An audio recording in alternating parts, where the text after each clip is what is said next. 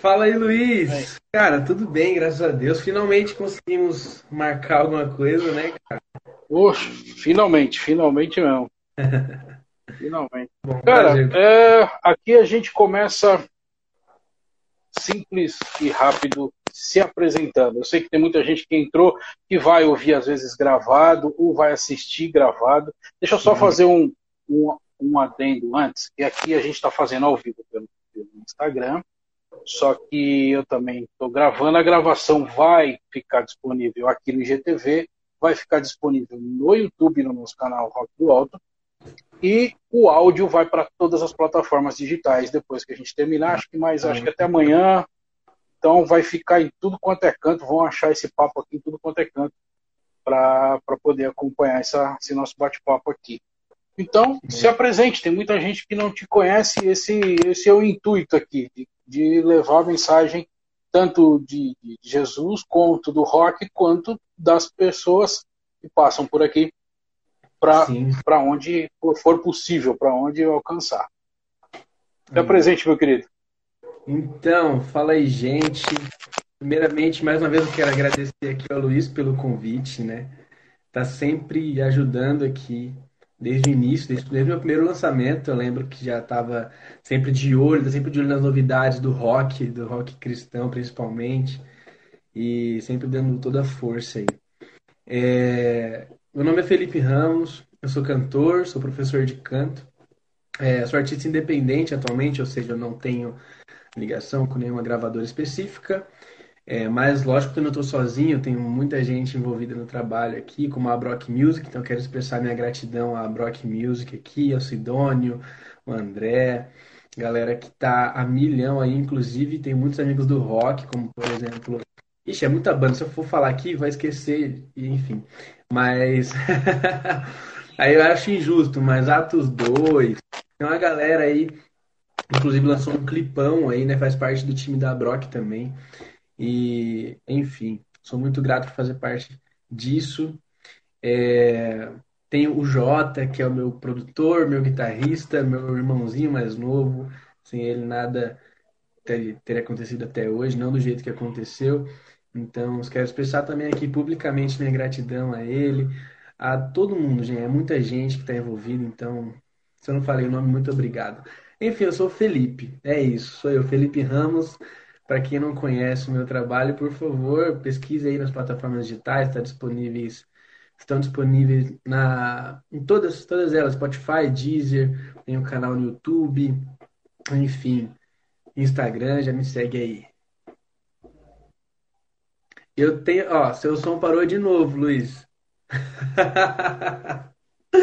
o som parou de novo. Acho que é algum cabo. Alô, aí. alô, alô. Aí. Alô, alô, alô. Aí, voltou. Tá, agora tá de boa? Tá de boa.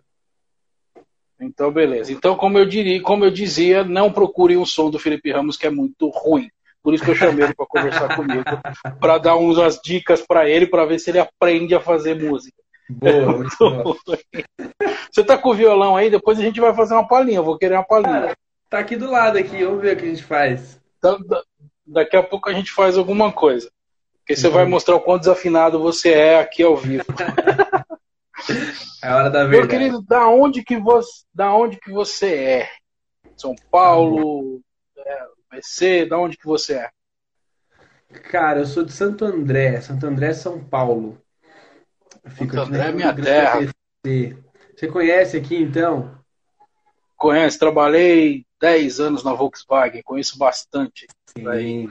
Região do ABC. Por incrível que pareça, eu fui metalúrgico. Olha só, graças a Deus saiu dessa vida. saí, saí, saí dessa prisão.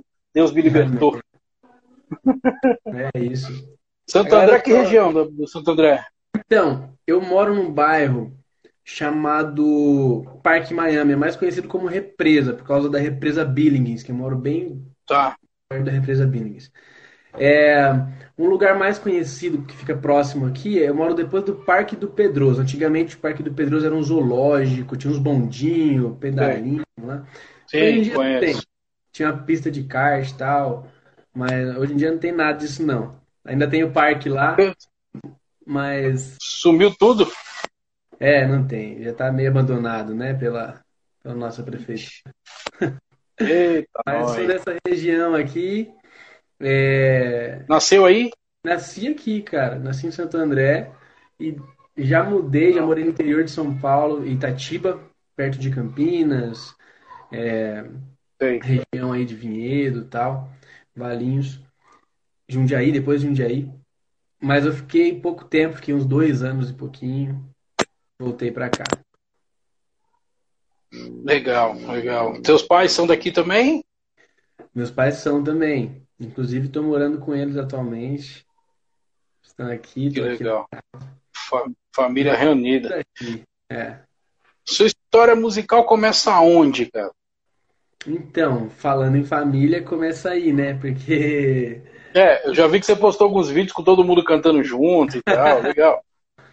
é, eu falo que, tipo assim, eu não.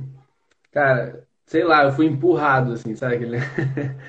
Pra, pra, música. Porque por parte de pai, o meu avô, ou seja, o pai dele, ele era sanfoneiro, é, tocava forró nos bares e tudo mais, tinha banda de forró. Legal. E por mais que eu não tenha vivenciado isso, porque na- quando eu era pequeno eu não tenho memórias dele, porque ele foi embora, tal. Eu conheci ele depois de grande.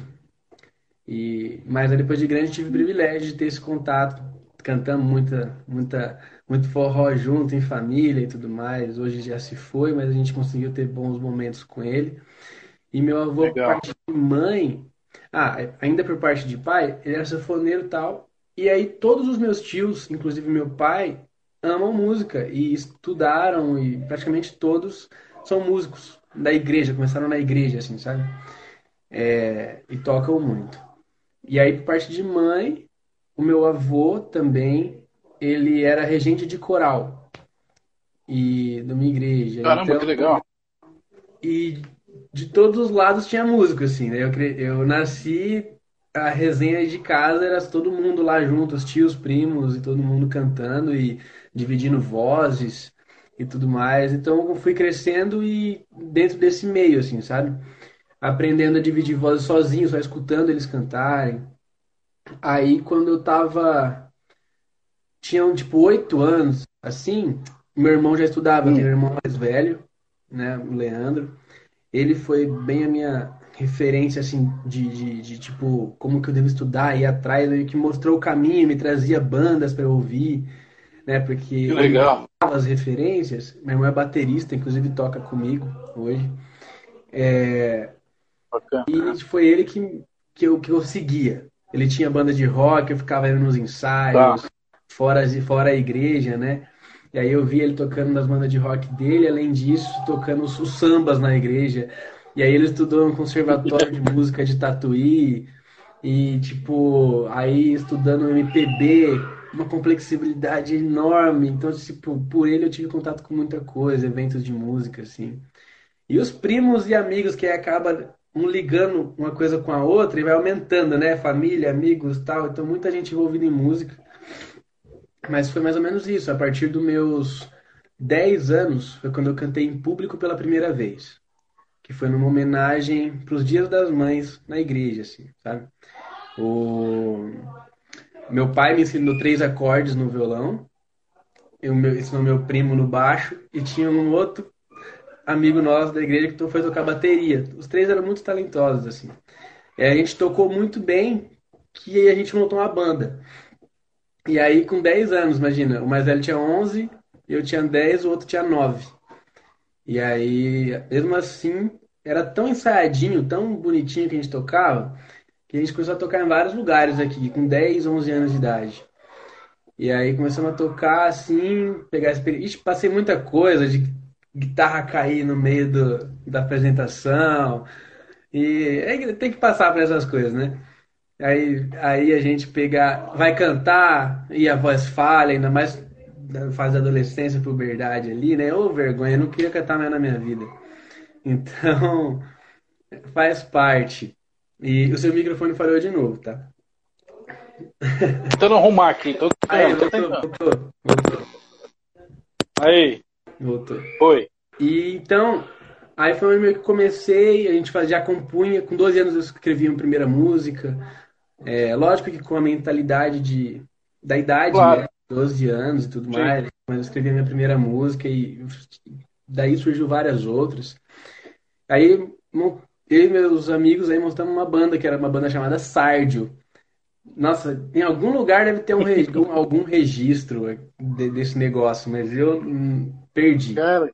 Mas Aí daí pra. Enquanto eu tinha essa banda, eu acompanhava o meu irmão ainda, né? Na banda dele, que já eram músicos bem mais. É, que já tocavam, tipo, oficina com, com a mão nas costas, sabe? Assim. Então, tá, qual que é a diferença de idade, você e teu irmão? Quatro anos. Tá. Quatro você anos. tá com, desculpa? Eu tô com 26. 26, tá. 26 meu irmão tá com 30. É, meu irmão já tá com 30. Tá, legal. É, então você, você ele já tava com a bandinha um pouquinho melhorzinha, já é, tirava um som legal. Sim, e o meu irmão e meus primos da idade dele, assim, eles eram mais dedicados. Eu, pelo fato de aprender é. rápido as coisas, eu confesso que eu fui muito relaxado nessa parte de música, assim. Porque eu queria aprender, mas como eu pegava rápido, todo mundo pensa, pensa assim, é. Pô, é, mas você aprende rápido, você entende tudo e tal. Não, mano é, é, é, acha que é uma benção. Para mim foi quase que uma maldição, musicalmente falando, assim, sabe? Não, não amaldiçoando o, o talento, a aptidão para música que eu creio que vem, vem do, do, alto, assim, vem de Deus. Mas ele me deu algo e isso me deixou preguiçoso, sabe? Eu não soube lidar com isso. Pelo fato de eu saber, de eu pegar fácil, eu sempre deixava para a última hora. Vou estudar música, não durei duas semanas. Eu odiei a aula de música, de violão. Hoje, hoje eu olhando, hoje eu olhando, eu, tipo, eu consigo. Uma semana de aula é muito útil para mim hoje. Porque hoje eu sou professor de canto, né? Mas um pouquinho que eu tive é, em aula, em escola, eu falo, né? Mas porque eu já tinha uns ensinamentos, eu tinha insights dentro de casa, é, vendo os meus irmãos, meus primos tocarem. Então, isso eu, eu aprendia muita coisa com eles, como metrônomo é, e todos esses negócios. Eles me faziam de metrônomo humano a banda ensaiando lá, e aí é, eles não tinham, às vezes o metrônomo falhava, que eles tocavam, não tinha ponto ainda, eles colocavam na caixa o metrônomo. Aí eu tinha que ficar batendo palma assim, sem sair do tempo, pra, pra eles continuarem tocando, tá ligado? Então foi uma experiência assim muito boa assim para mim que eu que eu carrego, sabe? E aí com uns 13 para 14 eu comecei a entrar como backing vocal na banda do meu irmão. Porque eu sempre gostei mais de cantar, então para mim, por mais que eu gostasse de tocar, não era que eu queria me dedicar assim, mais de cantar. Então eu estudava mais canto mesmo. E eu já era chato desde aquela época, assim, tipo, eu estudava canto e já com 13, 14 anos, pesquisava bandas, queria descobrir bandas novas. E se o cantor era ruim, eu não gostava da banda, sabe? Tipo assim, era, era enjoado pra caramba, assim. E eu, e eu nunca achava alguém para ter de referência na voz mesmo, sabe? Gostava de vários cantores, mas eu nunca tinha um que eu falava, não, eu quero ser igual, assim, não tinha. Eu não, não, não tá. contava. Mas aí foi, tipo, estudando sozinho, foi que eu mais me dediquei, estudando meio que sozinho e tal. Deixa eu tentar encurtar um pouquinho mais, assim, entrei pra banda do meu irmão, aí onde foi o negócio ficou mais sério, né? Eu comecei com backing vocal, Aí passei para guitarra base, porque o outro guitarrista saiu, onde eu precisei estudar um pouquinho mais de guitarra. É, depois eu fui tapar buraco no, no baixo, e depois eu fui só para vocal. Então, assim, eu, quando alguém me pergunta, você é músico, toca algum instrumento? Eu falei, não, eu não sou músico, sou tapa buraco. Entendeu? Tipo assim, precisou de alguma Legal. coisa, e dependendo do que for, a gente pega e faz, entendeu? É, pode até parecer que toca lá essas coisas, mas não é, porque teve um tempo para tirar a música antes de escutar, e, e aí a gente desenrola para não ficar feio, ensaia bonitinho, né? Mas. É. As influências. As influências vocais suas, de quem, quais são os vocalistas? Boa. Hoje em dia são muitas, assim, mas como eu, eu falei, eu sempre busquei muita referência, né? Desde pequeno. Na época eu lembro que eu gostava de ouvir. É, é, eu tinha, eu escutava a banda Resgate. Eu escutava a banda Resgate, que até hoje para mim. Você é Bruno? É, o Zé Bruno.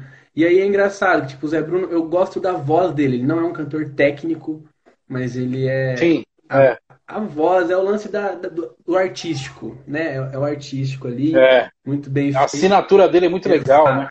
Fora a parte de letra, que, pô, incrível, assim. É, sensacional. E oficina, pô, desde sempre oficina, né? Eu, que eu me lembre, assim, pô, sou de 94, então, tipo, os caras já estavam estourados ali, tava, tava engatado. Já. já tava num auge, assim, né? É, então, Você pegou PG? Eu peguei PG. PG? Peguei PG. PG. Tá. Foi a época do PG que eu escutava. É, o PG eu gostava muito também de cantar, de, de, de ouvir. Mas era a mesma coisa do Zé. Eu não achava que nenhum dos dois combinava comigo cantando, assim. Eu não conseguia cantar nada dos dois. Então, para mim, não tinha como referência. Mas eu gosto muito, sabe? Eu comecei a achar uma referência. Não sei se você vai lembrar. É, as americanas, tipo Nickelback, eu escutava. É, tá. gostava É, tem mais a ver com o seu estilo. É, Nickelback, mas eu não conseguia na época, né? Na época eu não, não, cantava como eu canto hoje. Então, tipo, eu só queria cantar como eles, como os caras do Nickelback. Tá. É, Nickelback, deixa eu ver, uma outra banda que eu achava legal. Ah, eu gostava de Bon Jovi. Bon Jovi. É, eram linhas que eu. Steven Tyler, sabe, que eu escutava na época. É, e eu escutava aleatoriamente, porque na época eu não podia ouvir essas músicas. Sim, é. Senão você ia pro inferno, ia ser arrebatado Exato. capeta. Exato. Aí eu não podia ouvir essas músicas, então eu não. Eu escutava, sabe, na casa do amigo, escutava. Casa do amigo. Assim, é, é. Fazendo as coisas escondidas, coisa errada, né? As mulheres... usava, não, usava umas droguinhas musical Exato. fora de casa. Rock pesado, velho. Aí. Muito bom. Muito bom. É, aí daí foi meio que a infância. Aí tinha uma música que eu gostava muito, que é do Hanson. Eu gosto muito do timbre do Hanson, do Hanson também. Que... Caramba, é Loving you like I never had before. Eu canto até hoje essa música, eu acho muito louco. Cara, essa música é muito legal. É linda. E aí, beleza. Mas aí no Brasil, o que, que eu me identifiquei? Eu escutava muito, mas ninguém achava que era referência. Aí começou com Leonardo Gonçalves, meu pai trouxe um CD ah. para mim, Leonardo Gonçalves, do Poesias e Canções, eu acho. E aí, poesia. Hum. É, Poesias e Canções. Não lembro se foi do Getsemane. O Getsemane foi. Foi um do Léo. Ele trouxe um CD. E aí eu gostei muito. Mas, tipo assim, não era minha praia, mas eu gostava, gostava muito, sabe? Da, da ideia. Eu falei, desse cara tem coisa que eu posso aproveitar, que eu acho que eu consigo aproveitar, sabe? Então a forma que ele encaixava a voz dentro da cabeça dele me atraía. Não era berrado igual os caras que eu escutava, sabe? Não soava tão berrado. Isso me atraiu. Aí junto disso, uma voz que me atraía também era do Marcos Salles do 4x1. Mas eu, a dele eu achava muito forçada na época para eu fazer, eu achava muito forçado. Só que aí entrou o Cleve Soares que foi depois do, do, do Marcos Salles, do 4x1. O Cleve, para mim, foi uma voz que eu falei, putz, esse cara, tipo, sabe, vou ouvir o dia inteiro, assim, sabe? E eu escutava, cara, o dia inteiro, uma voz bonita, mas ainda assim não era tudo que eu buscava, né? Mas já era ali. Aí juntava um pouco do Léo, um pouco do Cleve aqui, que eu queria encaixar em mim. É... Aí tinha algumas gracinhas que você escuta desses cantores mais tipo de coral, Sérgio Saas, tal, essa parte mais melismática da coisa. Eu também tentava aderir aqui para mim, é, mas nunca foi meu forte, assim, né? Mas era algo que eu gostava de, de fazer e a igreja acabava que exigia esse tipo de, de coisa, porque era o que mais tocava na época que estava na, na igreja lá. E aí, beleza, né? Deixa eu ver. Aí, depois de pouco tempo disso, falei do Cleve, falei do Léo. Aí tinha Eli Soares, que gostava muito. Aí uma coincidência muito grande, na mesma época, é, um pouco depois, saiu na rádio, numa, da, numa rádio aí que tinha, que era muito famosa, tocou uma música que é do Miquel Medeiros. Sou hum. a sua casa, sou sua morada, Cristo vive em mim. Era essa música. Cara, quando eu ouvi é. essa música, Eu pirei, velho, na voz desse maluco, velho. Eu falei, não acredito! Nossa, mano. Achei! Voz, isso. Eu falei, achei, encontrei referência e tal. Mas era a única música que eu encontrava dele em tudo quanto é canto, internet, só, só via isso dele. Então eu falava, tá, pra essa música tá bom, eu quero mais, né? Aí eu acho engraçado porque hoje, pô, a gente se fala, se comenta as coisas um do outro aí e tal. E é, é engraçado ver a história, assim, né? Eu, eu encontrei Sim. ele numa gravação de um, programa de TV. Eu contei isso pra ele também, ele é muito humilde, muito legal. Que E legal. pra mim é, é muito marcante esses, esses detalhezinhos assim, porque foi a minha época de formação, né, de busca de referências. E ele foi uma, Claro. uma das coisas que pingou, né, que surgiu assim, enquanto eu estava criando a minha voz, montando ali, ele já estava com a voz dele pronta, sacou? Então, muito bom. É, Aí veio o Mauro na oficina. Aí entrou o Mauro na oficina G3, que foi onde eu falei, agora pronto. Aí Mauro veio, entrou em 2000 e pouquinho, né? foi, foi 2008, eu acho, né? Acho que é. É, É, eu já é tava isso. com 17, eu acho. Eu sou muito ruim de conta, mas eu já tava com essas idades aí. Tá. aí. Tá, é, aí veio meio que junto. Antes veio o Guilherme de Sá, no Rosa de Saron, e, e depois, Sim. quase que junto, veio o, Mauro. o Mauro. É. E aí foram as duas que eu falei, não, agora sim, aí, é- aí pronto. É, aí, Aí eu me aí achei. fechou, né? É, não, aí eu não queria mais nada da minha vida, assim, tipo, só, só queria cantar eles. Mas ao mesmo tempo eu também não tinha coragem de cantar nada deles, né?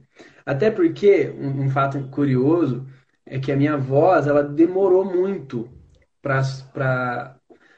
A fase da muda vocal era um pouco diferente pro canto do que pra fala, né? Então, tipo assim, e pra alguns, pra maioria nem tanto, mas pra alguns sofre.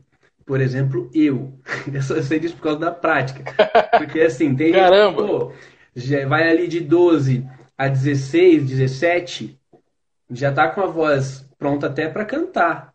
No meu caso, Sim. eu tava com 18, 19, minha voz não tava totalmente pronta. Meu músculo não tava totalmente formado. Eu já cantava, já cantava bem, por sinal.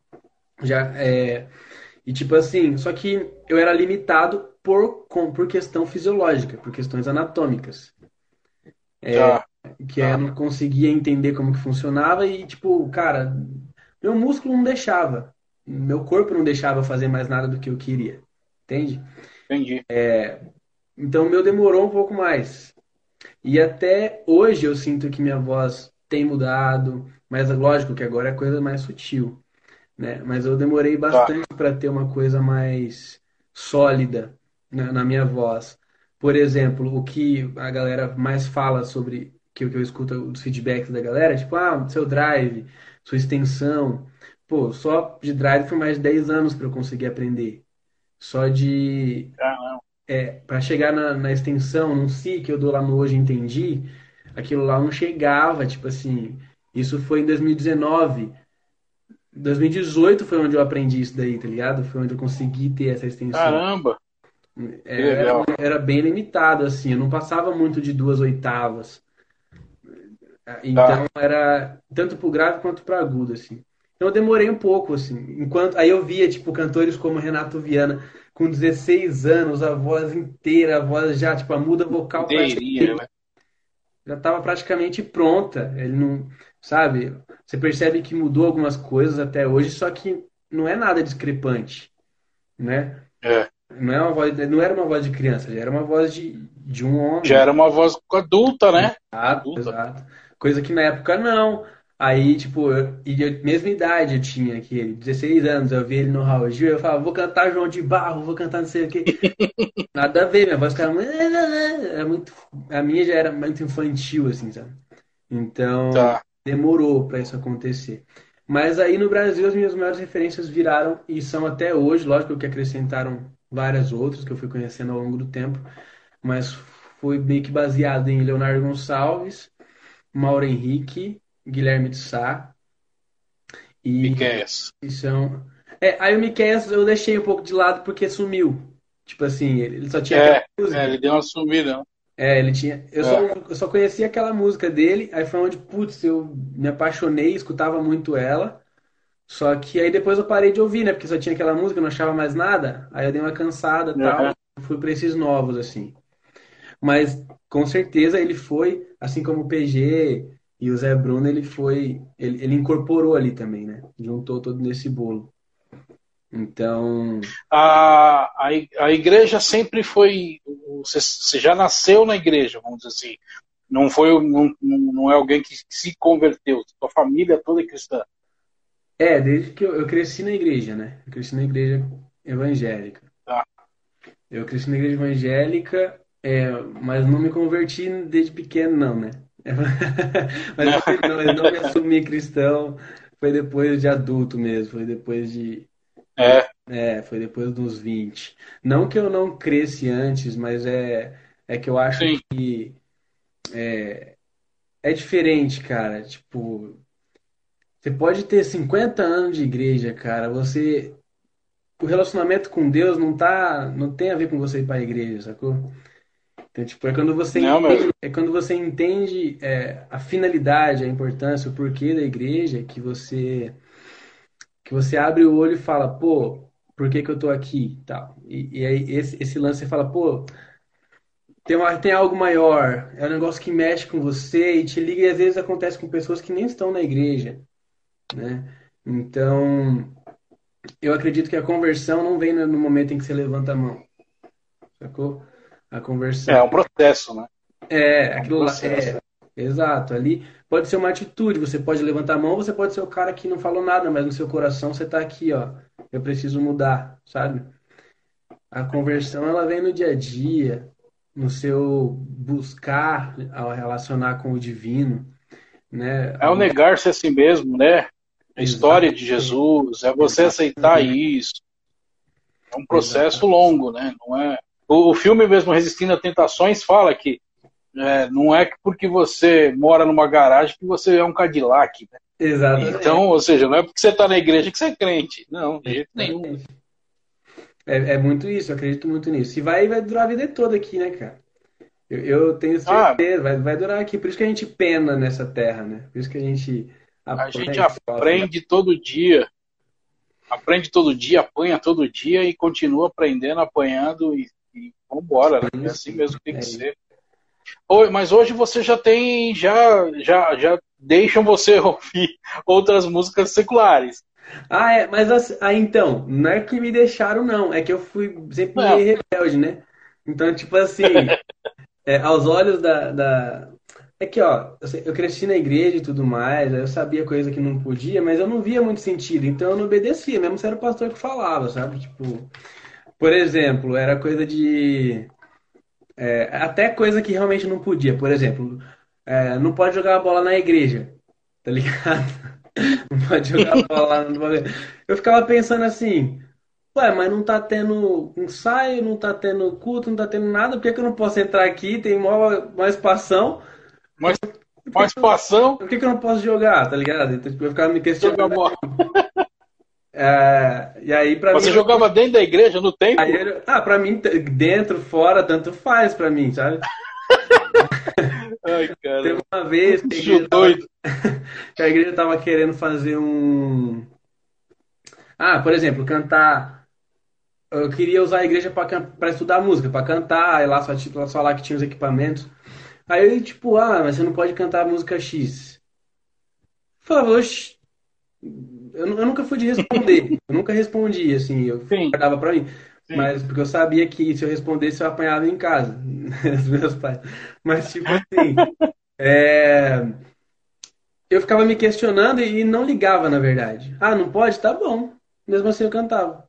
Tipo, se, aí, se, ninguém foi lá me, me arrancar. Entendeu? Tá. Tipo, eu fui lá e continuava tocando. Por exemplo, cantava João de Barro, cantava as músicas do Rosa de Saron, que na época eles não deixavam também. Aí eu cantava J Quest. Tava eu lá ensaiando, mano, com a minha banda, não tô nem aí, sabe? E, e eu não ligava porque uma coisa que eu sempre tive em mim é tipo assim: é, o que, que eu tô cantando? O que, que eu tô falando? Sabe? Eu, eu tô ferindo alguma coisa aqui. Não é que eu não me importo com, com onde eu tô ou com ou com me importo com Jesus ou com testemunho. Não, não tem a ver com isso. É porque eu realmente acreditava na época que isso não feria. Mas para todo mundo ali na época. É, é verdade, é verdade. A música, a música é uma briga doida aí que eu não é. vejo muito sentido, nunca vi. Eu tô, eu tô com 42 anos, então eu já vi tanta coisa, cara, que Sim. nunca entendi muita coisa. Cara, você vai cantar, lógico, não num culto, mas a igreja tá vazia, estou lá ensaiando. Lógico, eu não vou com. É uma questão de coerência, eu não vou cantar uma música é, né, que fala um monte de coisa que não presta, que a gente sabe do que, que, é, né? Eu não vou fazer isso, não vou fazer um baile dentro, dentro da igreja e tudo é. mais. Mas se a música fala de da criação, de coisas que Deus criou, com amor, a natureza, sentimentos e tudo mais, por que não? Não tem, eu não vejo problema algum. Sim. Entendeu? O, se, se a gente crê que o Criador de tudo é Deus, então tudo é tudo, não tem vírgula, tudo é tudo. Uhum. Então, se eu estou cantando o amor, o sentimento, a paixão, não estou falando quando começa a baixar o nível, né? o sentimento, o amor, a paixão, o chão de barro, é, a natureza. Cantar, né? Não tem por que não, né? Que nem música do, uma vez outro dia eu estava conversando com, com uma pessoa.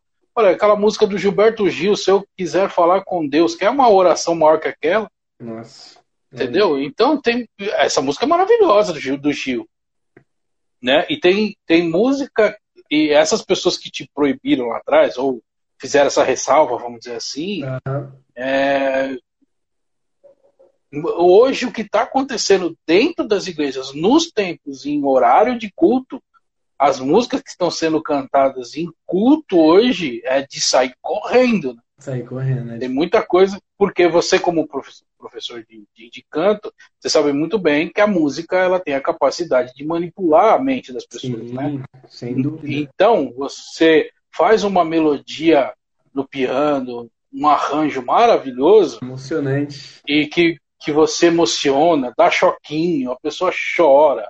E tu, mas a letra não tem nada a ver com Deus. Então, uma música do Gilberto Gil, se eu quiser falar com Deus, é mais adoração, é mais falar de Deus do que muito. Que, hoje eu ouso dizer que, que muita 90% das músicas que canta nos tempos hoje.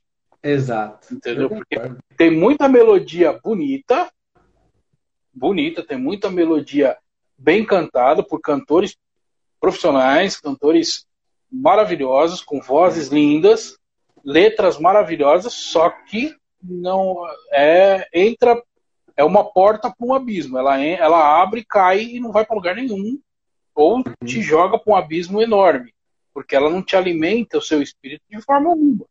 Então, você cantar um J Quest depende, né? Então você pode cantar uma música, é. música que não, não acabe com, com o templo, né? Sim, sim. O que eu entendi ao longo do tempo, assim, inclusive hoje, ainda mais conhecendo é, que hoje eu, eu, eu, quer dizer, hoje não, porque não estava dando por causa da pandemia, mas antes da pandemia eu estava frequentando a casa da Rocha, inclusive, do, do Zé Bruno e tal. E, Legal. E foi onde me ajudou meio que a, a expressar todo, tudo isso que eu já sentia, assim, sabe? Cada coisa no seu lugar, assim. Eu meu irmão, eu tenho meu irmão como meu discipulador, assim, ele me ajudou muito é, ele gosta muito, estuda muito teologia, lê muito livro também, então ele me ajudou muito. É, a gente conversa bastante, né? E aí, ele. Eu gosto de pensar, o que eu entendi foi tipo assim. Cada, existe um momento para tudo, né? É um momento para cada coisa. Então, assim, culto, ele tem uma finalidade, né? Para cada finalidade, também existe uma música para cada finalidade. Então, tipo assim, qual é a ideia do culto? Você vai prestar um culto. Cara, você está indo lá prestar um culto a quem? A gente está falando aqui de uma igreja evangélica, católica, enfim, uma igreja cristã, a gente está falando. A gente está indo para o culto ou para a missa, vamos prestar um louvor, vamos prestar o culto a Deus. Né? No final das contas, é a Deus. Então, automaticamente, as músicas devem ser com foco em adorá-lo. Sabe o que eu entendo? Sim. Tem que ser com foco em adorá-lo. É uma música para ele. Exatamente, tem, tem esse foco, sabe? Não significa. Aí, tipo assim, eu acho que essas são as músicas tipo do, do Ministério de Louvor, sabe? Tem que ser com foco em adoração. E os ministros de louvores tem a responsabilidade de fazer isso, é, de fazer com que as músicas estejam biblicamente corretas em suas letras, em suas poesias, né? É, hoje em dia a gente tem que tomar muito cuidado porque as músicas estão muito romantizadas, ao invés de adoração, a gente está romantizando muito, sabe? Aí que acaba. Estão poéticas apenas. É, exato. É tipo. É aquele lance, acaba virando moda o lance de tipo intimidade com Deus. Sabe, você tem que ter a sua intimidade Sim. com Deus, é você no seu quarto. A gente saiu daquela linha Sim. tradicional zona, ainda existe, mas saímos, viemos para um outro polo que também está sendo extremo, sabe? De tipo, ah, você não precisa disso, é você e Deus no seu quarto, é intimidade, intimidade, intimidade. Mas aí essa intimidade está transformando as músicas agora em tipo, parece que eu estou cantando para minha namorada. Sacou? Parece que eu estou cantando para qualquer outra coisa e cantando isso dentro da igreja. Não é que não possa ter. A música, ela abre, mão, abre margem para interpretação. Isso é arte, cara. Mesma coisa você ler um texto. É, existem várias formas de você interpre interpretar um texto. Mas quando você vai para um culto, cara, você tem que ter certeza de que você está cantando ali. Não é para deixar dúvida na cabeça de quem está ouvindo. Você tem que fazer realmente o, o, o ouvinte ter certeza do que ele está cantando e do que, que ele está falando, do que, que ele tem ali. Por isso que existe um ministro, porque além da letra ele ainda fala sobre, né? Então ele ajuda e explica e vai. Então tem essa função que tipo assim é um momento ali. Mas eu, aí eu já acho que pô, posso cantar outros tipos de música então na igreja ou é só adoração que você está falando? Não, mano. Eu acho que você pode cantar rock, pagode, tudo mais. Só que aí usa um evento específico dentro da igreja pega um sábado lá, faz, oh, hoje é o dia do louvor, é o dia das músicas, não precisa nem colocar nome de louvor, é o dia da música aqui e tal. Mas se for um culto, culto mesmo, tem que ser adoração, sacou? Agora. Eu acho. Pode falar. É isso aí mesmo, cara. É perfeito. é... Eu não tenho mal o que falar. Mas é isso aí. Porque assim, cara, o louvor, quando você vai louvar, é, eu já dei, é, eu fui ministro de louvor durante uns oito anos, e exatamente por ir contra isso, de não, vamos tocar essa aqui. É, eu, aí eu lia a letra, e às vezes junto com outros ministros e até com o pastor líder, eu falava assim, mas não é adoração. Ela é uma letra que fala, que fala bonito. Uhum. Mas ela não é adoração. Na verdade, ela não é nada. Porque eu vou dar o para não me complicar, eu vou falar uma, um exemplo. Por exemplo, se você vai fazer cantar aquela música clássica que todo cristão conhece, quero que valorize o que você tem. Essa música não é, ela é linda. É linda. Não é adoração. Ela é de evangelismo. Ela é num culto de sábado, normalmente se faz de sábado com culto de jovens, que você leva um monte de gente e você, você canta essa música para evangelizar, para levantar a autoestima. Né? Quero que valorize o que você tem, você é um ser, você é alguém. Exatamente, tão importante para Deus. Você vai cantar isso num culto de adoração. A palavra já diz, um culto onde você está lá para falar: Deus, você é maravilhoso. Deus, você é poderoso. Jesus, você é lindo. Obrigado por morrer por mim. É, não, não é. Essa música, então, não é para esse momento. Então a gente tem que tomar cuidado. Exatamente. Eu sempre digo uma coisa. Antes de você montar o seu repertório, seu líder de, de louvor, é, leia a letra, porque a letra também mata. Como está na Bíblia, o Espírito vivifica. Então, cuidado com o que você canta. Principalmente como ministro de louvor, que você está levando ali 100, 200, 300 uma reunião de 10 pessoas ou de um milhão de pessoas. Você está levando todo mundo para o mesmo caminho. Então, a, a, no final da conversa, no final da história toda, quem vai ser é, julgado, quem vai ser cobrado por isso é você. Que você pegou o microfone e falou: Eu vou ministrar. Então eu vou levar essa multidão por um caminho. E se você está levando ela para um caminho onde essa letra vai matar essas pessoas, então tá errado. Se você está no momento de adoração, então você tem que cantar uma música de adoração. Concordo. É, é a música lá do, do Oficina, o é, de Salem, eu esqueci como que é agora, só lembrei o de Salem. Agora. De Salem? É, como que é? Uh, depois eu vou lembrar. É, é, das, é, é das antigas, do, da época do PG. Ah. De Salem, toda esplêndida majestade, ao Senhor do alto trono, todo firmamento. Isso é adoração. Toda adoração e todo louvor. Né? Ao Senhor Jesus, adoração. E o levantar de minhas mãos. Olha, eu passando vergonha com o professor de canto. né? É. Gente, eu não sou cantor, eu sou baixista e radialista. baixista não canta. Né? Ah, então, assim, isso é uma... Eles lembram que eles reconheceram a música. É, os caras do Solar, Solar Blues é bom demais. Então, essa é, é, Jesus, adoração e o levantar de minhas mãos e o dobrar dos meus joelhos.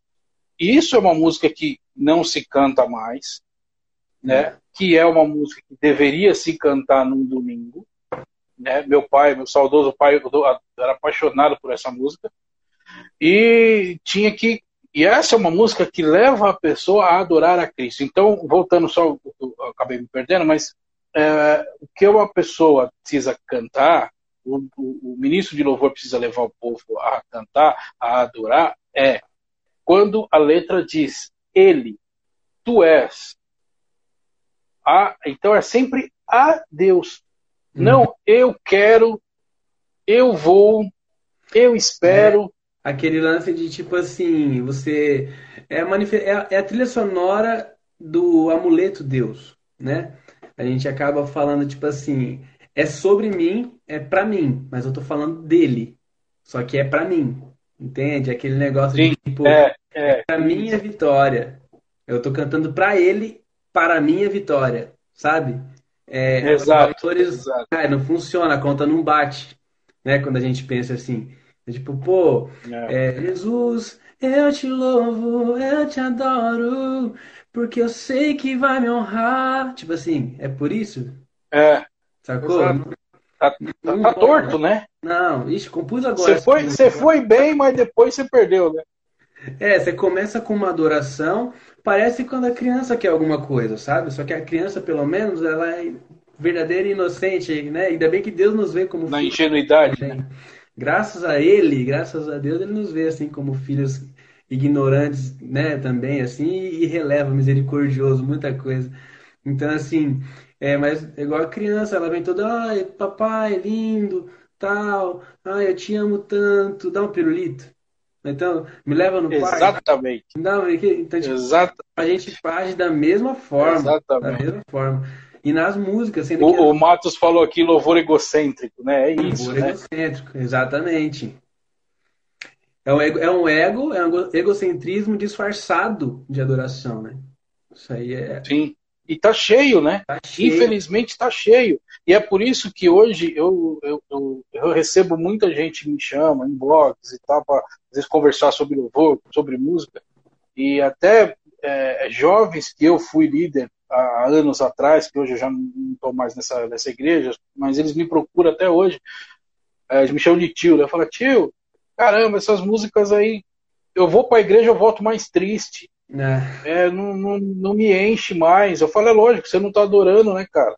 Ele falou, eu adoro mais a Deus, às vezes, no meu quarto, cantando aquelas, é, é, aquelas músicas passadas e tal, que hoje alguns fazem, mas é, é, e, e, eu acabo me enchendo mais do que no próprio culto. Então a questão, eu creio que é exatamente essa que a gente está conversando. É, quando você, uma vez, alguém falou para mim, pô, mas ainda não estou entendendo. Eu falei, tá, você tem uma namorada, não tem? Tem. Como que você elogia ela? Como que você, aspas, adora, tá? Então como que você elogia ela? Oi, meu amor, você é linda. Por quê? Porque você me leva para jantar fora. Porque você me deu uma camisa de aniversário. Não é assim. Eu te amo porque você é maravilhosa. Eu te amo porque você merece. Porque você é uma pessoa. E você exalta as qualidades dela. É isso que você tem que falar com Deus. Deus você tem que falar exatamente o que ele é, não o que ele pode fazer por você. Né? Ele é porque ele é. É, simplesmente, o foco, né? O foco não é o seu, o seu sentimento por ele, né? O foco é tipo assim, é, é. Eu, eu não mereço, cara. É por ele. É a mesma coisa que você falou do relacionamento aí. É, tem, tem, várias formas de expressar, de ser romântico. O romantismo ele não tá só em entregar uma flor, né? Pra pessoa. Sim. O romantismo ele é um, é um sentimento, ele é uma forma de ver a vida. Então, assim, é, quando você. Sobre o seu relacionamento com Deus, quando você vai falar, não é sobre o seu sentimento sobre isso. E aí as pessoas se expressam de forma diferente. Então, assim, tem gente que não fala eu te amo o tempo inteiro.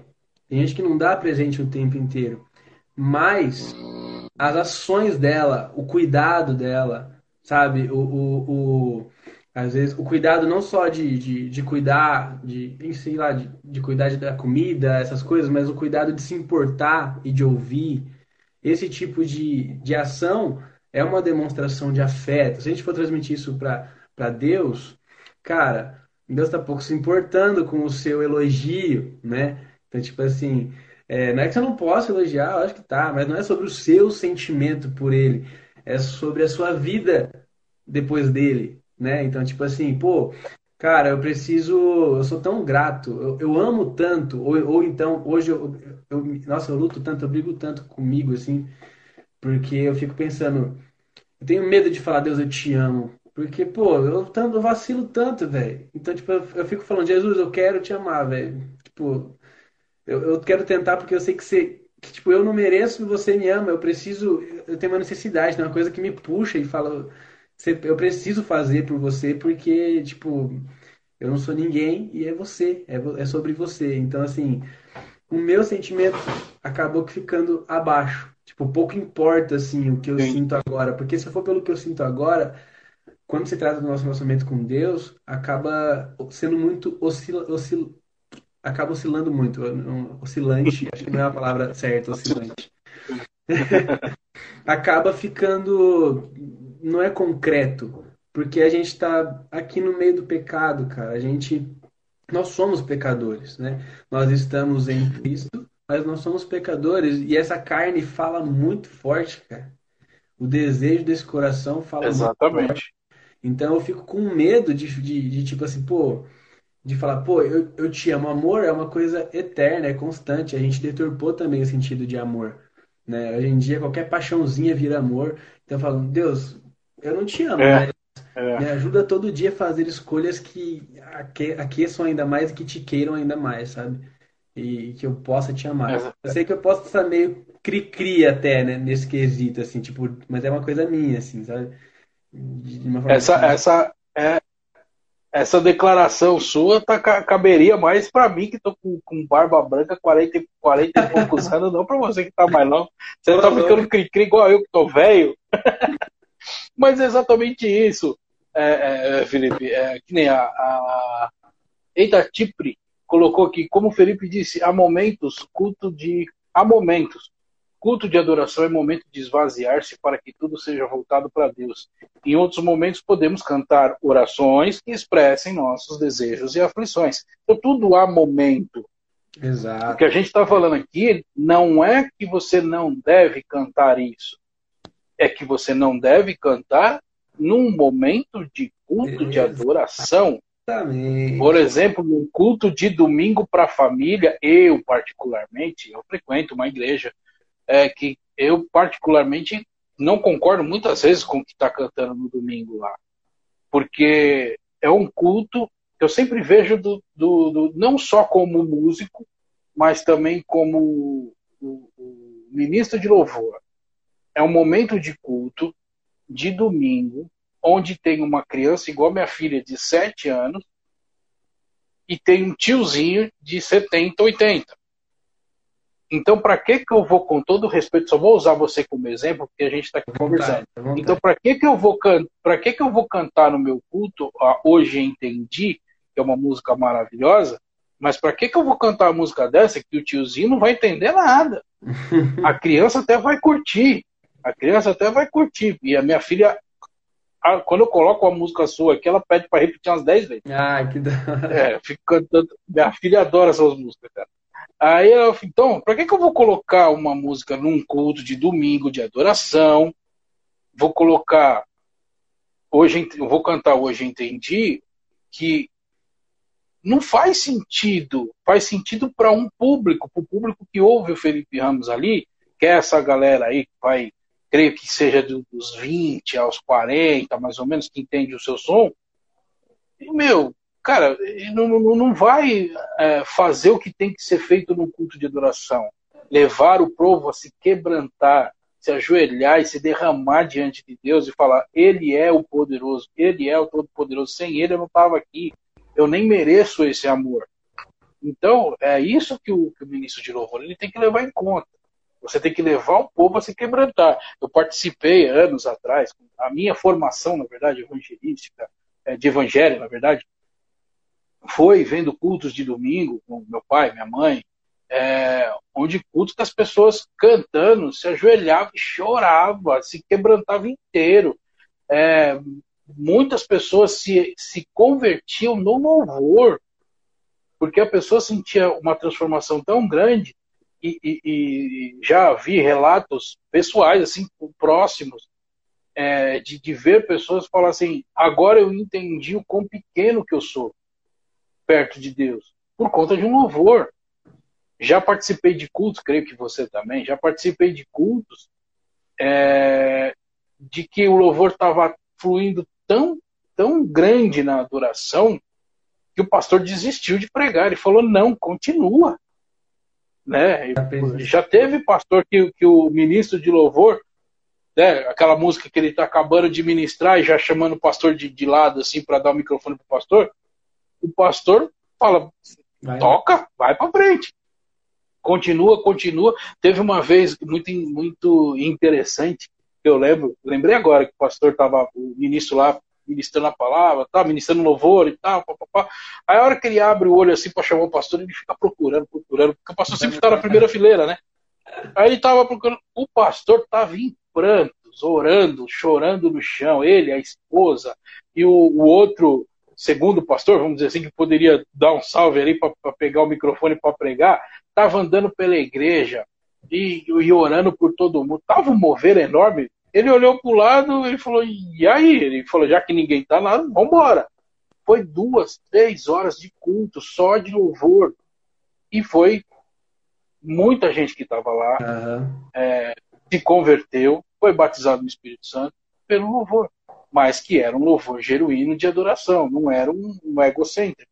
Porque era um momento de culto. Então, a criança como eu repeti no exemplo, de sete anos igual a minha filha, e um senhorzinho de 80 anos vai entender que vai tocar ele. Não só emocionalmente, como a gente disse que a música tem capacidade de se emocionar, né? Tanto que é, é, todo mundo se emociona com uma música clássica, né? Uma música, um bolero de Ravel, sei lá, eu não sei muitos nomes da música clássica, apesar de ouvir.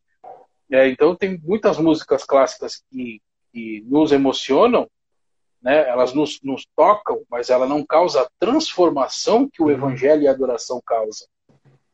Eu creio que é bem por aí. Existem momentos, né? É, exatamente, definimos bem aqui, pô. É, é isso. Eu não teria muito que ficar falando também, senão a gente acaba dando outros exemplos em volta de, um, de uma mesma mensagem. É, fica. Fica redundante. É. E, e é isso, cara. É, são momentos. Eu acredito. E assim, minha experiência. Minha experiência onde realmente me converti, eu não estava dentro da igreja. Eu não tava, dentro da igreja que eu falo assim, eu não estava frequentando todos os cultos. Justamente porque uhum. eu nunca gostei de ser obrigado a nada. Desde pequeno, assim, na minha adolescência, então, todo mundo tratava isso como coisa de adolescente. Mas não, ah. cara, tipo, eu fazia muita coisa por amor. Eu era um cara que dentro da igreja. Beijo, Patrick! Tava ali. Eu sou um cara que dentro da igreja. Legal. É... E aí, Patrick? Eu fazia de tudo, assim, sabe? Eu, eu gostava de ajudar no ensaio das irmãs, eu gostava na lanchonete, eu estava pintando a igreja, eu gostava de estar tá fazendo isso. A partir do momento em que me cobravam para fazer isso, porque eu era um membro da igreja, aí para mim perdeu o sentido, sacou? E, e isso me, me, Cara, toda vez que alguém chega e falava para mim, Felipe, você tem que fazer isso. Já era, para mim, o mundo acabava, eu não queria, perdia a vontade inteira, não tinha mais vontade de fazer nada. Então, servia por amor, né? É. Aí eu resolvi sair, parei de tocar na igreja, Mas eu não parei por, tipo, revolta nem nada. Só falei, ah, não quero, vai me obrigar? Não quero, não vou. E pronto. Aí eu parei de frequentar a igreja também. E ia é só de vez em quando. Quando eu ia era pesado, porque ficava cobrança de volta, volta, você tá afastado. Eu falei, mas você não sabe da minha vida, só não tô vindo no culto. Entendeu? É tipo.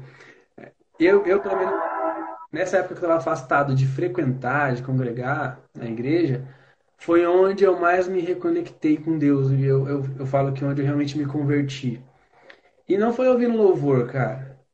Pra você ter uma ideia, um dos, um, uma das músicas evangélicas que, que, que, fizeram parte da minha vida, no meu relacionamento com Deus, foi do daquele cantor gospel Victor Clay. Victor Clay, por exemplo. Cara, foi um, foi um dos cantores que a mensagem da música, a verdade que o cara transmite, é, pô, mas essa música não é de adoração. É, quem disse que, tipo, é, é realmente sobre edificação, sabe? São músicas que, por exemplo, a minha música não é de tocar em igreja, cara. O que eu escrevo até hoje não é para cantar em culto, em culto específico de oração, não é. Porque eu falo é, sobre não. outras reflexões sobre a vida em que eu e você troca ideia. É isso, sobre o que eu falo, sabe? Lógico que tem uma interferência, tem algum assunto divino, porque isso é minha vida. Sempre vai ter alguma coisa do que eu creio. Entende? Mas é mais um bate-papo do que eu tô te contando, tô desabafando do mesmo jeito que eu tô falando aqui, só que eu falo em música, com uma quantidade de minutos, com uma melodia, mas é sobre isso as minhas músicas, assim. E Victor Clay, pô, eu escutava Victor Clay e falava, caramba, na igreja eu só tô ouvindo sobre um amor próprio. E, e lá na o amor próprio não no, no, sentido de tipo se ama e tal, que hoje em dia tem muita pregação nesse sentido, né? Tem, tem. É. Mas... É pregação coach. Coach, é. Verdade. É. Mas no sentido de eu, no egocentro que a gente estava falando aqui, né, sobre o egocentrismo, na igreja estava vendo muito disso, e de vitória, de tomar posse, de você ser ungido e blá blá blá. E lá no mundo, nas músicas seculares que seriam proibidos de ouvir, onde Deus não estaria, eu ouvia sobre amor ao próximo, cara, sobre amor à vida, sobre você viver. Eu ouvia Renato Russo, cara. Mano, você tá maluco? Você escuta lá a Caixa Aérea, que é essa letra do Renato Russo. Que é preciso amar as pessoas como se não houvesse amanhã. Pô, é. cara, tem coisa. Isso mais... é que é mais evangelho que isso. Exatamente, cara. Então, por isso que eu falo da conversão lá todo dia, sabe? Porque você não vai ficar ouvindo isso na igreja, cara. E também não é o momento de você ouvir. O momento é o momento em que você está querendo refletir na sua casa, sobre a sua vida, enfim, em qualquer lugar ali, mas momento, um, um lugar para cada coisa. Basicamente isso, né? É, isso faz essa música, por exemplo, que você citou do, do Renato, ela também ela faz sentido tem muita gente que, ah, mas isso não é música de crente, é música de... Ela faz sentido para cada pessoa que ouve, claro. Mas quando você já tem um pé no Evangelho, você já conhece Jesus, porque o Evangelho é Jesus. Então, se você uhum. conhecer a história de Jesus, se você passou a sua vida inteira e leu pelo menos só os quatro Evangelhos, você já já tem uma base enorme de como ser uma pessoa melhor e como ser um cristão decente. Né? E ao invés de muitas igrejas que só pregam o Velho Testamento. Incrível isso. É, prosperidade, dinheiro e tudo mais. Mas aí você, tendo esse Jesus no seu coração, tendo essa história de um, de um mestre, de um Messias que trouxe essa mensagem e você ouve, é, é preciso amar as pessoas como se não houvesse amanhã, isso é Bíblia. Esse trecho, pelo menos, é Bíblia pura. Entendeu? É, é amarás teu Deus sobre todas as coisas e o próximo como a ti mesmo. É isso, que simples, simples e objetivo, né? Então é, eu, eu, eu creio sim nessa nessa conversão é, do seu coração de entendimento através às vezes de umas outras músicas que que através do Espírito Santo traz você à mente a palavra de Deus, sim. às vezes com uma música secular. Ela traz para você a palavra de Deus porque a fé vem pelo ouvir e ouvir a palavra de Deus. Então, se você ouve, por mais que você sempre frequentava a igreja, às vezes vai empurrado e não sei o quê, mas você está é. ouvindo a palavra de Deus, é, quando você ouve um Renato Russo, o Espírito Santo vai te trazer à mente aquela palavra de Deus através de uma outra ferramenta, porque a música é só uma ferramenta, né? Sim, sim. E ela foi bem colocada naquele momento e trouxe para você a, a, esse resultado de, conver, de conversão e às vezes nem dentro da igreja, né?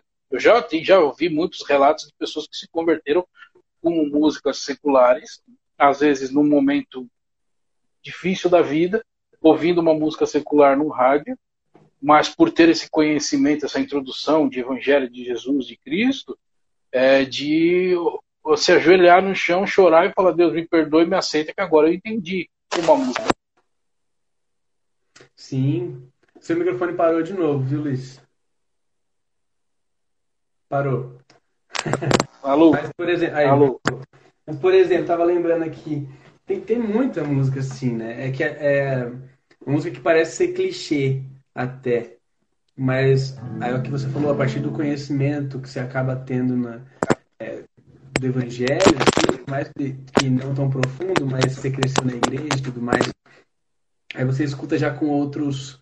Quando você quebra o tabu de religiosidade, esse tipo de coisa, né? Quando você realmente está se preocupando em se relacionar com Deus, aí você escuta uma música mó simples assim, no J Quest, como por exemplo. Vivemos esperando dias melhores. A letra, vou cantar aí. Dias de paz, dias a mais. Dias que não deixaremos para trás. Oh, oh, oh. Vivemos esperando o dia em que seremos melhores. Melhores no amor, melhores na dor, melhores em tudo.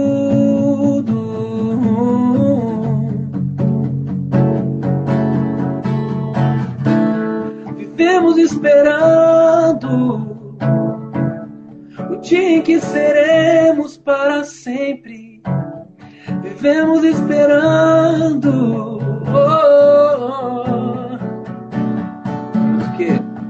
dias melhores para sempre. Dias melhores para sempre. Cara, eu escuto essa música, velho. O que, que você vê na nossa cabeça, velho? Isso aqui é o céu, velho. Tá falando do céu, irmão. Tá ligado? A gente tá aqui vivendo essa vida esperando que chega logo o dia em que a gente vai ser para sempre, que a gente vai ser melhor no amor, melhor na dor, sabe? A gente tá falando do céu, cara. Quando eu escuto essa música, quando eu canto, sabe? E aí, se você for parar pra, de uma, pra avaliar de uma forma superficial, escutar essa música, você fala, ah, musiquinha de, ah, sei lá, animadinha, olha a vida positiva, né? Mas, é. pô, é... e tem várias outras nesse sentido, assim, também, né? Tem, vixe, várias. A, a... É, o, o, a, a, alma, ela pede isso, né? A alma do ser humano, ela pede adoração. É. Já existiu até um, uns estudos aí que é, índios, pessoas... Parou o som, parou o som. Oi, oh, meu Deus, hoje está difícil. Falando dos índios. Foi, foi, foi. Foi.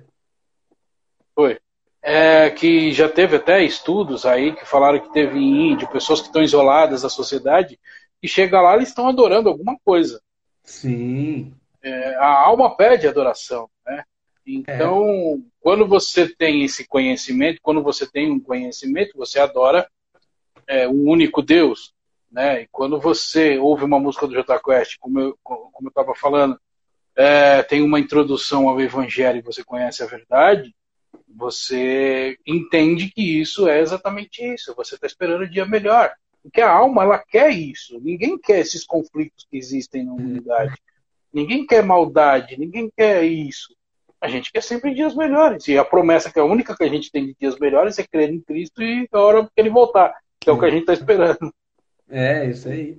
E a gente tendo o privilégio de, de, de agora sentir um pouquinho disso, né? Sentir um pouquinho. Exato anda com Deus, quando, quando ele escolhe meio que viver um pouco da eternidade aqui, mesmo não sendo plena e completa, porque só vai ser lá, Né? A gente acaba sentindo um pouco dessa paz que ninguém entende. Que, tipo, é incompreensível. Uma paz que enquanto tá todo mundo no caos, a gente consegue descansar, se, se amar a quem odeia. Quem é... é cara, é muito difícil você realmente seguir como Jesus nos ensina, né, velho? Porque, tipo, cara, ele fala pra você amar, primeira coisa, velho, você tem que amar todo mundo ali. Tipo, tem que amar seu inimigo. Cara, é tipo assim, geralmente Como, né? é fácil amar seus amigos, né? Aí você fala, talvez, ah, mas eu não tenho inimigo. Tá, mas você, você não consegue, será que você consegue sentir a mesma coisa por alguém que faz mal pra você? Tipo, sei lá, velho, vamos pensar numa situação aleatória. O cara machucou alguém da sua família, sabe? Como que você ama uma pessoa dessa e perdoa? Então é uma coisa que a gente pensa, é, é impossível viver esse evangelho, cara. É impossível, não, não, na, minha, na, minha, condição, né? Eu sendo eu, é, falando por mim, é impossível, sabe? E isso é o que, volto para aquele assunto lá, é o que me faz é, falar para Deus, eu preciso, tipo, eu sei que eu não consigo te amar, não, não confio em mim, não.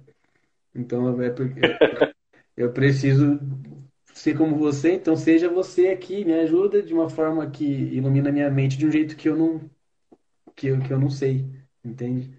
Exato. Porque, exato. ixi, nossa, é assustador, eu fico com medo de ver esse negócio. Com certeza. Mas vamos voltar a falar de, falar de música. Você é totalmente independente. Você já começou no começo da conversa, você falou que você é, começou um trabalho totalmente independente. Como que começou esse trabalho independente é. no sentido de você gravar sua primeira música, soltar nas redes? Como que foi isso de, ah. de um cara que toca, às vezes, não sei se você tocava na noite, mas tocava na igreja, tal, tal, tal. Fala, meu, como que deu esse twin, esse estalo de você falar, vou compus uma música, escolhi essa música, vou produzir, vou gravar, vou soltar, como soltar, até chegar na que eu vi que, que você assinou com a, com a Brock, por exemplo. Ah, sim. É, eu sou artista independente e eu queria é, só para explicar o que, que seria o artista independente é aquele que não tem um patrocinador, né? Tipo é tudo por conta, assim, sabe? Não tem uma uma gravadora que vai que você é exclusivo. Bancar. Eu não sou exclusivo de nenhuma gravadora porque é difícil até você achar uma gravadora que que banque alguma coisa. Você só ganha o nome dela. Mas então eu prefiro, ao invés de ter nome, eu prefiro caminhar sozinho. É, sozinho, entre aspas, bem grande. Né? Sozinho, sim, não consegue sim. nada. Então eu não faço parte de nenhuma gravadora, mas eu faço parte do selo Abrock Music, né? Mas antes disso, como que foi isso? O selo Abrock Music ela é uma empresa é, é, gerenciadora, ela gerencia minha carreira praticamente. Lá eles têm profissionais que me ajudam eles gerenciam todo o meu planejamento, me ajudam com tudo isso. É, e também distribuem as minhas músicas nas plataformas digitais. É através deles que tudo isso tá. acontece. Né? Além disso, me orientam, me ensinaram quase tudo que eu sei hoje. Né? O que não foi com eles foi com o Mauro, com relação ao mercado musical e tudo mais. E aí acaba entrando no assunto de como eu fazia antes. Antes, tinha banda lá com o meu irmão, a gente já gravava, já tinha o hábito de estúdio, a gente já tinha, já tinha hábito de composição, de produzir as músicas e ir para estúdio. É, mas a gente nunca lançou nada porque a gente nunca finalizou o nosso trabalho. Foram mais de tipo, oito anos em estúdio e nunca finalizamos o trabalho.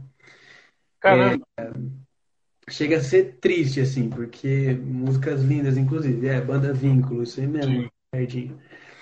É, inclusive tem vídeos no YouTube, se vocês colocarem banda vínculo lá, vai aparecer vídeos da gente lá tocando ao vivo e tudo mais. É, e assim, a gente já tinha esse hábito de estúdio, mas nunca tínhamos lançado, então não tínhamos essa experiência. E na época ainda era CD, né? Na época, então a gente já sabia que tinha que imprimir, já tinha que fazer a arte de capa lá e tudo mais. Esse era o meio que a gente tinha de lançar as coisas e torcer para alguma gravadora. Eu lembro que a gente entregou um CD PG já, gravamos umas três músicas no, no, no, no CD. Ele veio para um show aqui na cidade, a gente foi, ele sempre receptivo. Né, depois dos shows, pelo menos às vezes que eu fui, ele sempre foi muito receptivo. E... É, ele é, ele é muito bacana. E aí ele pegou o nosso CD, certeza que não ouviu até hoje, mas quem julga, né? Mas ele falou e falou que ia ouvir. e tudo mais. Se não ouviu, perdeu, porque realmente a banda era muito boa. PG, por favor, ouça aí, a banda Vínculo. Agora já era. Acha aí no meio das suas bugigangas aí, que eu sei que você deve ter uma caixa cheia de CD velho. Tem é, lá, ouça, por é, favor. É, época, Ou digita aqui no YouTube. É, na época que a gente entregou ainda, inclusive a gente pensou, mano, imagina o tanto de gente que não faz isso, sabe? E aí o cara cansado, e véio, é difícil acontecer mesmo, sabe? E mesmo assim, se eu visse o que, que o cara poderia fazer também. Mas era antigamente era a forma que a gente tinha de, de chegar em alguma, alguma coisa, né? E aí, enfim, a gente tinha essa mente. Aí a banda parou e tudo mais, e eu já escrevia as músicas, sabe? Eu tinha hábito de escrever. Aí eu resolvi gravar as minhas músicas sem a banda mesmo músicas minhas, acústico, só voz e violão, pra, só para ter para mim, porque eu tava numa situação de eu tava conformado, eu tava, tava em conformismo com a minha vida. Eu tava meio que tipo assim, só que não conformado um jeito bom, tava conformado de tipo, ah, é isso mesmo, para mim, acho que era só um sonho.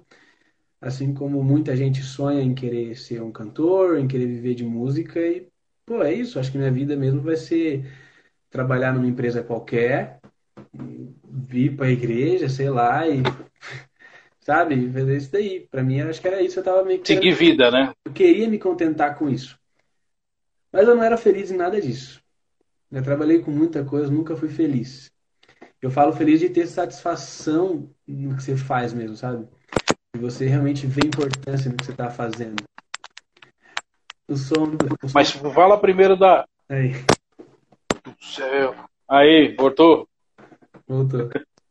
É, uma coisa que eu ia até te perguntar, mas aí deixa para depois do tá. quais outras coisas que você fez além da música. Mas ah. vamos lá, continua aí. Não, beleza, comento sim. Mas aí beleza, não, já posso colocar agora. Eu já trabalhei de servente de pedreiro, eu já trabalhei de auxiliar de limpeza no Banco Itaú, eu limpava vidro, piso, banheiro no Banco Itaú. É... Caramba. Eu já trabalhei de auxiliar de pintura, ajudante de pintura, ajudante de obra como um todo. Eu já trabalhei de auxiliar de produção numa empresa de tintas flexográficas. Ixi, eu, eu fiz muita coisa, assim, sabe? Já trabalhei na Fastnet, que é uma empresa do bairro provedora de internet. Eu trabalhei. Já, eu conheço. é, já trabalhei na administração é, de uma empresa, dessa empresa de limpeza, inclusive, do Itaú. Fui promovido para auxiliar administrativo. E, mas, cara, nada assim me, me, me realmente me deixava feliz, sabe? Teve muitas coisas, assim, com obra eu trabalhei bastante, sabe? Com construção, esse tipo de coisa eu trabalhei bastante também. Mas... Hoje você vive só de música? Hoje eu vivo só de música. E foi nesse período que aconteceu tudo, assim. Na época eu estava morando em Itatiba, trabalhando nessa empresa de tinta flexográfica, a empresa Flexo Ink. fazendo propaganda. É... Oh, patrocina nós! É. o que meu irmão conseguiu para mim ainda lá e tudo mais. Eu sempre fui muito ruim de arrumar emprego, cara. Todo lugar que eu arrumava emprego era por indicação. Eu nunca passei numa entrevista na minha vida. Era uma coisa que oh. Mas, cara, eu não sei. Eu falo, ou sou péssimo, não sirvo pra esse negócio, ou Deus não quer mesmo, não é possível, sabe? Porque eu falava, cara. Eu também.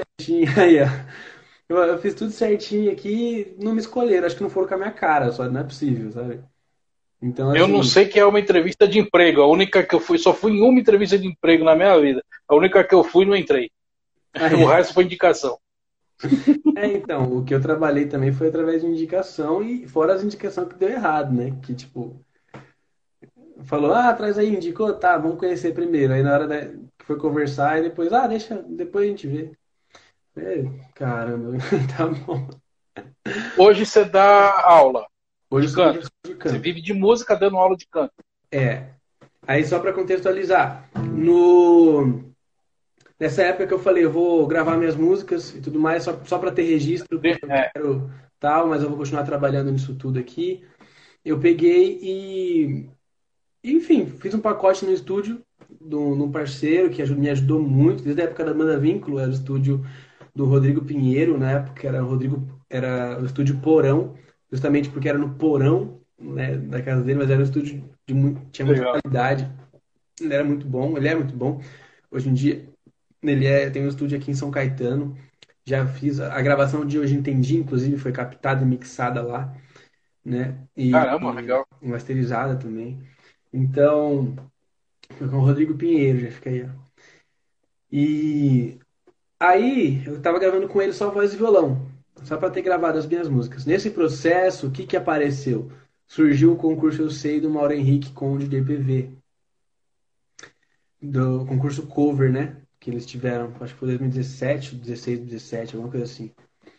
É, E aí eu não queria participar desse concurso, porque, tipo assim, querer eu queria. Por quê? É. Eu queria porque eu queria muito o curso, que era um dos prêmios. Eu queria o curso do Canto na Prática, que é um curso de canto do Mauro. E desde quando ele lançou, 2014 que ele lançou esse curso, eu nunca tive condições de comprar. Eu lembro que eu trabalhava, trabalhava, trabalhava e, putz, mas não tem condição, não, não dava para comprar o curso. E aí acabou que não, tipo, não consegui comprar. E aí em 2017 ele lançou esse curso, 2016, não lembro, foi um 6 ou 7. É, E aí eu falei, mano, esse, putz, eu quero curso, eu quero curso, porque eu, eu estudava canto, mas sempre foi empírico.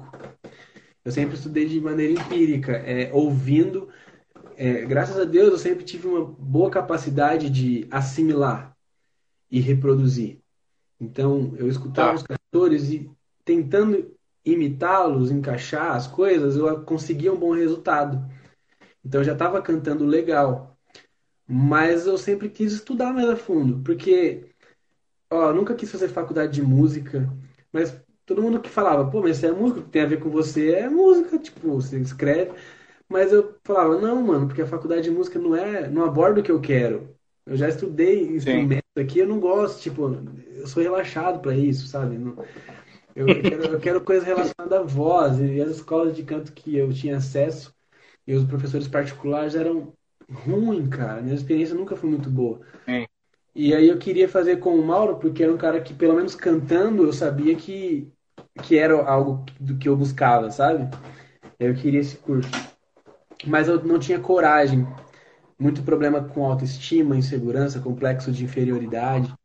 Eu não tinha coragem de gravar o meu vídeo. Eu- na minha cabeça eu ficava, que eu vou cantar para o Mauro ouvir e falar, o que que esse cara tá pensando que tá fazendo? É, ele acha que faz drive, ele acha que teve que abaixar um tom, ih, blá, blá, blá. Na minha cabeça, um monte de Sim. coisa. Minha, minha, Caramba. minha ó, minha família Autossabotagem no último grau, né? no último, lá em cima. A minha família me enchendo o saco, me enchendo o saco. No último dia eu resolvi gravar e eu falei, ah, mas é por vocês, porque eu, sabe, eu, quero, mas não, pra mim eu vou passar vergonha, sabe? E aí, cara, eu peguei, pensando, eu fiz a minha versão de, de A gente Tem- de A gente entendia. A gente entendia já é minha. Fiz a minha É. a versão de Eu Sei, o nome da música. E aí eu Tá. baixei meio tom ainda na música, porque eu falei, velho, eu não consigo, eu não vou arriscar igual os caras estão fazendo ali, eu vou cantar do jeito que eu sei. Baixei meio tom da música e gravei meu vídeo, cara, sabe? E eu fiz uma oração ainda pra Deus, eu falei, Deus, você sabe, conhece meu coração. Você sabe que eu já desisti desse negócio. Tipo, a única coisa que eu quero é estudar o curso. Eu não queria nem o violão, inclusive esse violão é o que eu ganhei no concurso. Tem a... Ó, da hora. Já tá saindo, mas tipo, ó, aqui é o DJ PV Já. e aqui em Tá. cima tinha do Mauro. Mas de tanto eu ficar assim, saiu. Acabou. Saiu. Manda ele autografar de novo, aí você inverniza. Ah, é, pega nada. Aí, o que que eu peguei? O que que eu fiz? É, eu, eu olhei e falei, Deus, você conhece meu coração. Você sabe que eu quero muito o, o curso, eu quero estudar. Eu falei, mas você sabe também que eu não confio em mim, então é, se, se por acaso eu estiver querendo isso, querendo muito isso por algum status, alguma fama, que não seja, sabe? E, mas o, o que eu sinto agora é que eu só quero o curso, sabe?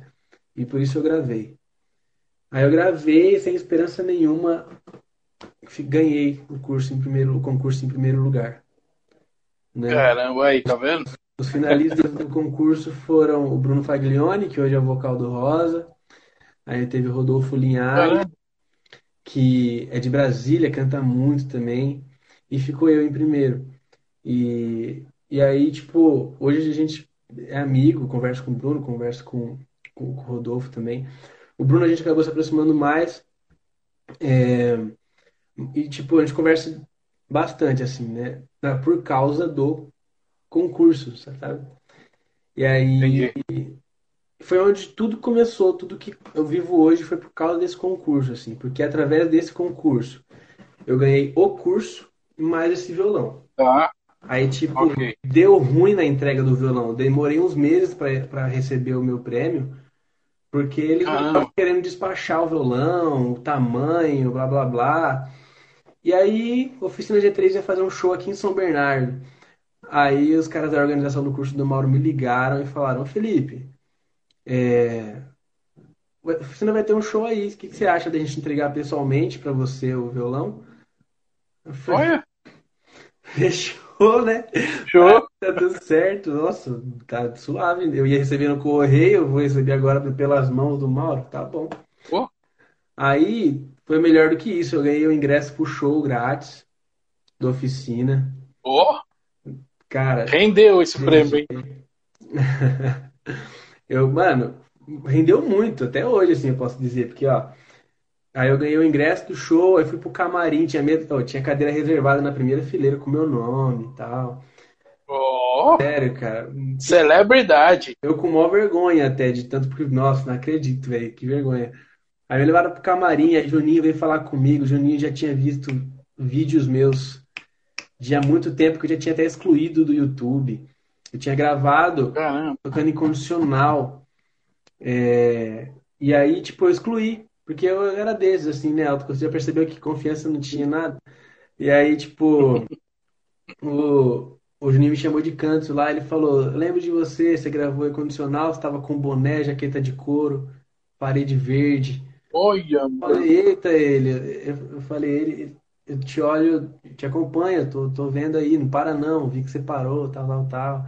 Eu fiquei, caramba, mano, tipo assim, antes de concurso, qualquer coisa, o cara já tinha visto um vídeo meu tocando incondicional, sabe? Então, a gente não faz ideia do, do que tá acontecendo, ainda mais com a internet, Da onde chega a mensagem, né? a gente não faz ideia, exatamente. E aí, cara, ganhei lá presencialmente, né, isso daqui, tive essa oportunidade de estar juntos. Só que com isso eu fui o aluno, virei aluno do Mauro do curso. Sendo aluno do Mauro, teve um outro concurso, um festival dentro do curso, entre os alunos, que eu nem queria participar, porque era, tipo, eu falava, não, eu já ganhei o bagulho de graça, não paguei o curso, então, tipo, vou querer mais o quê? Não vou participar do concurso, acho que eu não tenho direito, né? Eu acho que eu só vou ficar com o É. módulo online. Aí Ah. vem o Flávio Sanches, que é o sócio do Mauro do curso, me ligando. Felipe, você não vai participar do concurso? Não tá sabendo do CNP Fest? Aí eu, então, não você ter uma ideia, eu nem sabia do concurso porque eu, eu nem quis entrar no grupo dos alunos. Eu achava que era muita ousadia minha entrar no grupo dos alunos. Caramba, bicho. E aí ele falou, é, você não tá lá, cara? Ô, tá tendo, é, falta dois dias só pra encerrar, grava seu vídeo. Eu falei, ah, mas eu posso? Ele, é lógico, você é aluno do Mauro agora, não sei o quê. Gravei meu vídeo, fiquei entre os seis selecionados pra final que ia cantar presencialmente no evento do MP Experience que o Mauro faz anualmente, né? Antes da pandemia, Sim. tava rolando anualmente. Aí fiquei entre os seis. Entre os seis eu fiquei entre os três. Entre os três eu fiquei em primeiro. Aí o primeiro ganhava, cantava com o, o Mauro lá no palco, a, a música com o Mauro.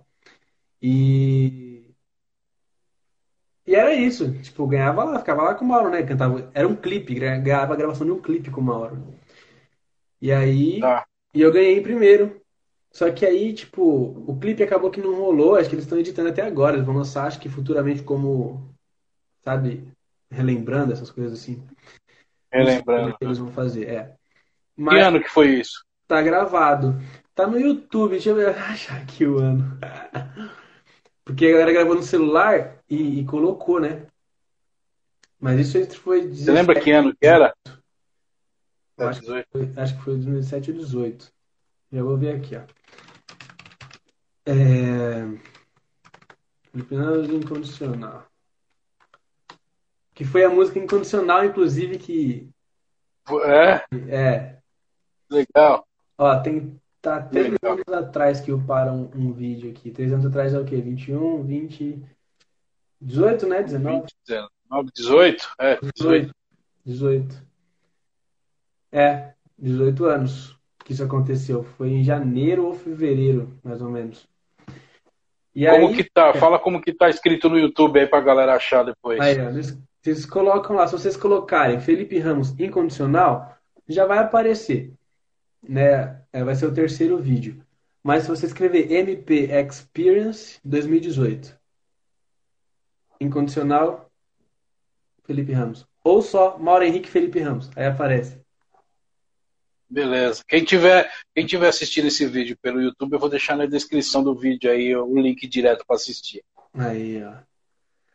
E aí foi onde mais mais uma coisa que eu não acreditava que poderia acontecer. Por pelo fato de ter ganhado lá e, e eu fiquei entre os três primeiros, os três finalistas ganharam uma mentoria artística com o Mauro, pessoal. Caramba. Tá. Não era mais um curso online, era uma mentoria que eles inventaram mentoria. lá na hora. É. Que top. Porque, tipo, eles viram a gente, eles, tipo, ficaram. Meu, a gente não pode largar esses caras assim, sabe?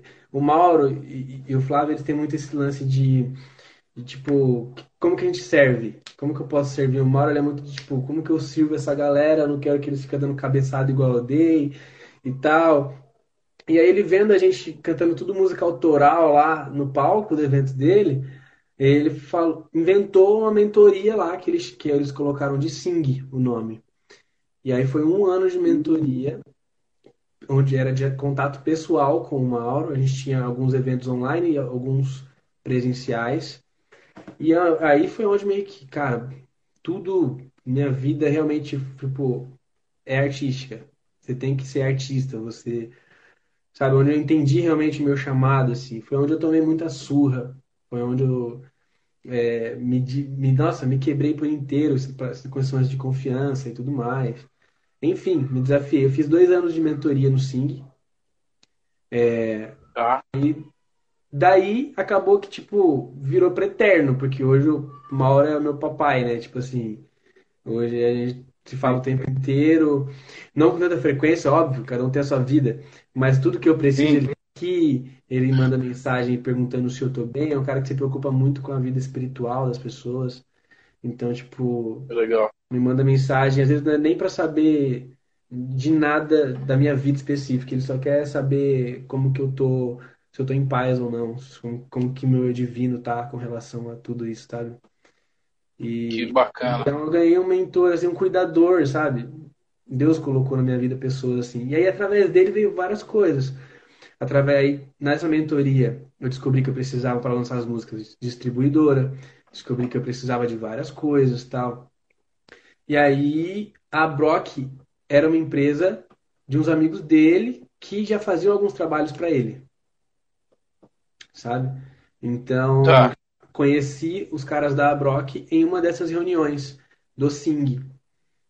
E aí a gente acabou. E aí eles te chamaram. Acabamos flertando, né? Tipo, oh, você trabalha com isso? Ah, oh, a gente gostou de você e tal. E aí, cara, além do Mauro acreditar muito no meu trabalho, é, não tenho dinheiro para pagar tudo que ele fez de graça, sem cobrar um centavo. O, o, a Brock, os caras que acreditam em mim até hoje, assim, tipo, eles acreditaram e me tomaram como artistas como se fosse eles, é a banda deles, sabe? E tudo mais. E, e cara, sem cobrar nada, sem pedir nada em troca também. E me, me colocaram como realmente um artista profissional, como alguém que, que é relevante. E me trouxeram até hoje, assim, fora os conselhos, fora as conversas, fora os cursos de direito autoral, fora os cursos de, de tudo que eu preciso aprender, sabe? Que me disponibilizam e me colocam em acesso, assim.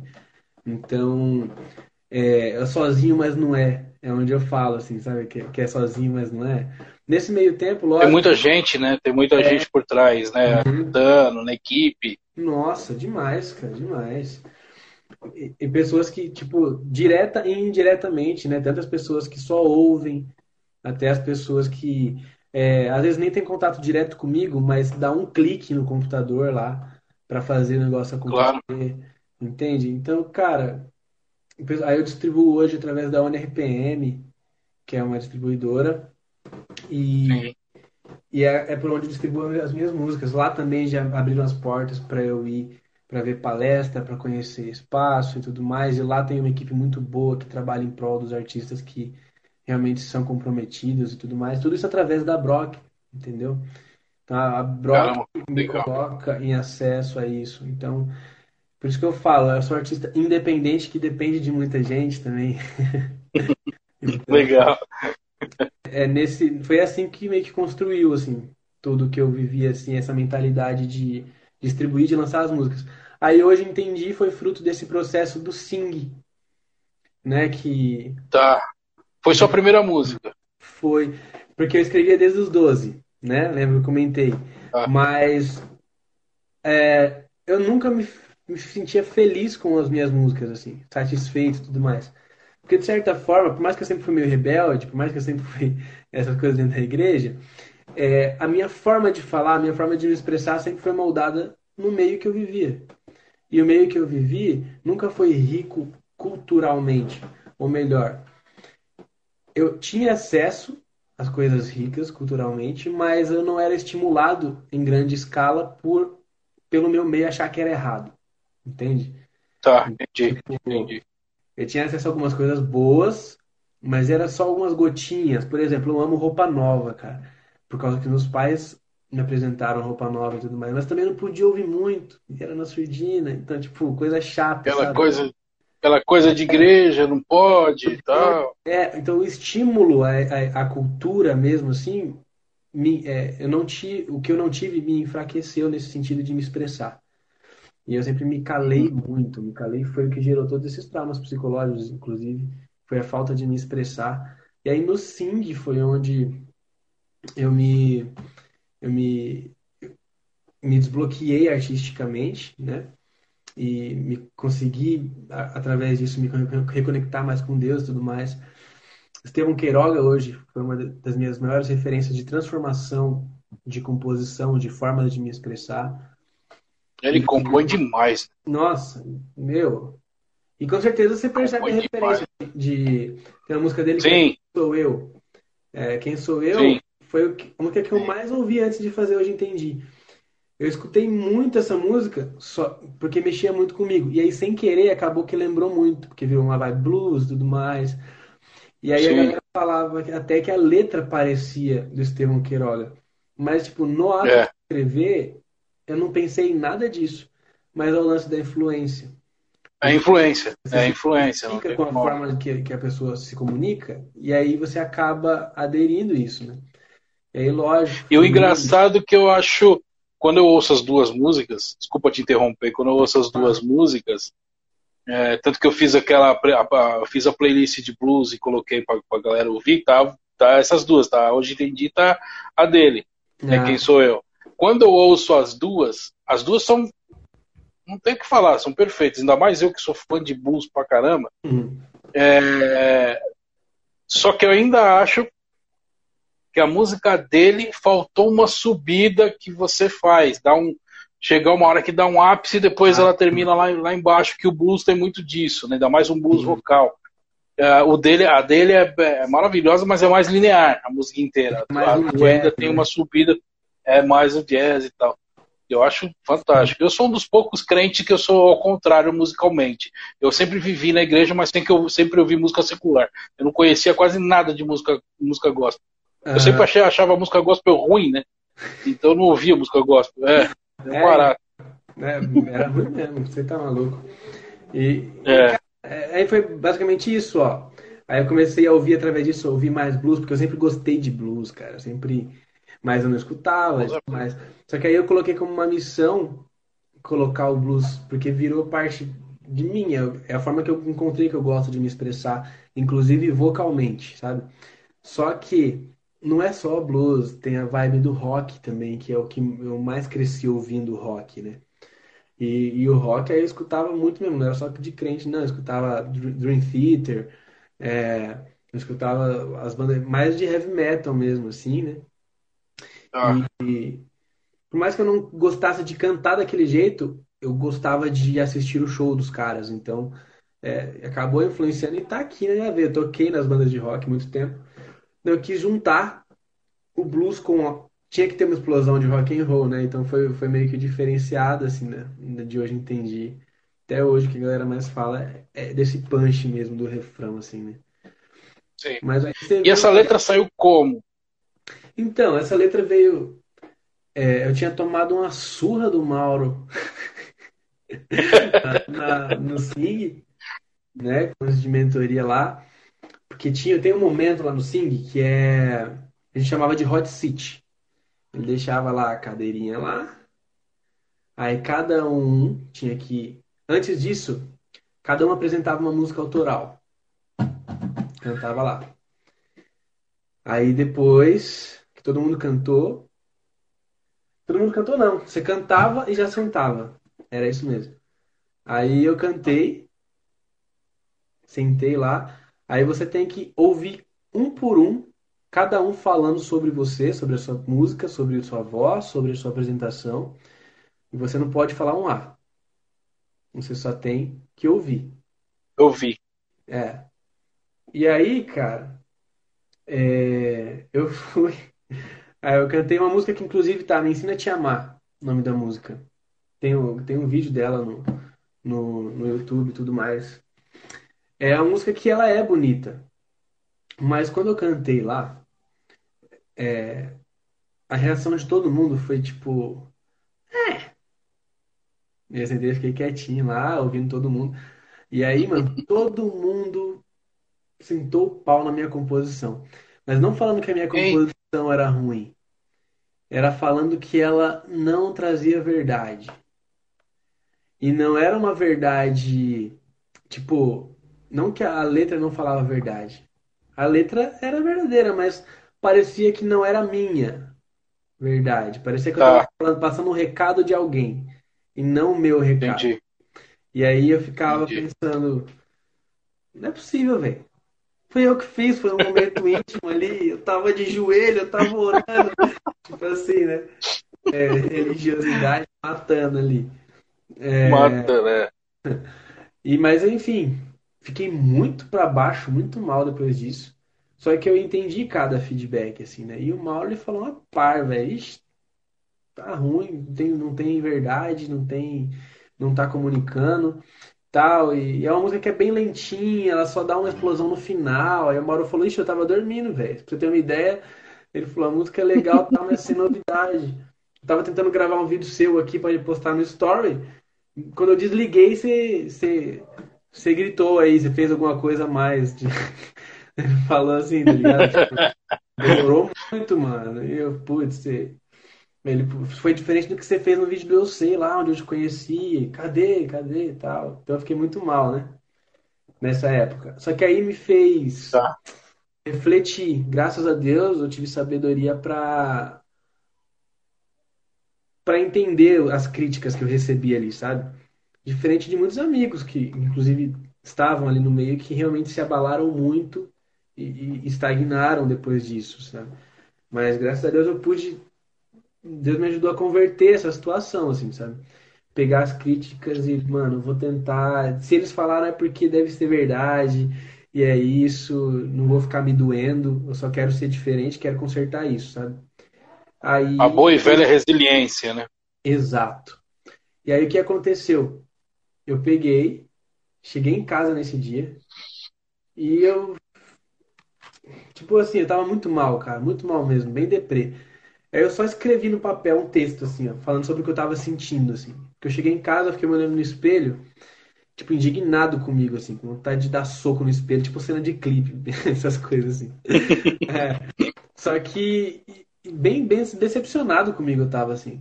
Aí eu. Só que, ah lá, pegadinha. Não foi hoje entendi, viu? Que nasceu nesse dia. Mas eu, esse ato de eu escrever o que eu tava sentindo, como se fosse num diário, o que eu tava pensando ali, desbloqueou. E, e aí eu escrevi aquilo e meio que desbloqueou. Aí teve um outro dia que eu, eu desencanei e tal. Peguei o violão e. Aí eu falei, mano, eu gosto desse riff. Aí eu fiquei uma semana, uma semana e meia só tocando esse riffzinho. Aí eu falei, ah, eu quero cantar uma música que, que tem essa melodia aqui e tal. Aí fiquei mais uma semana e meia só assim.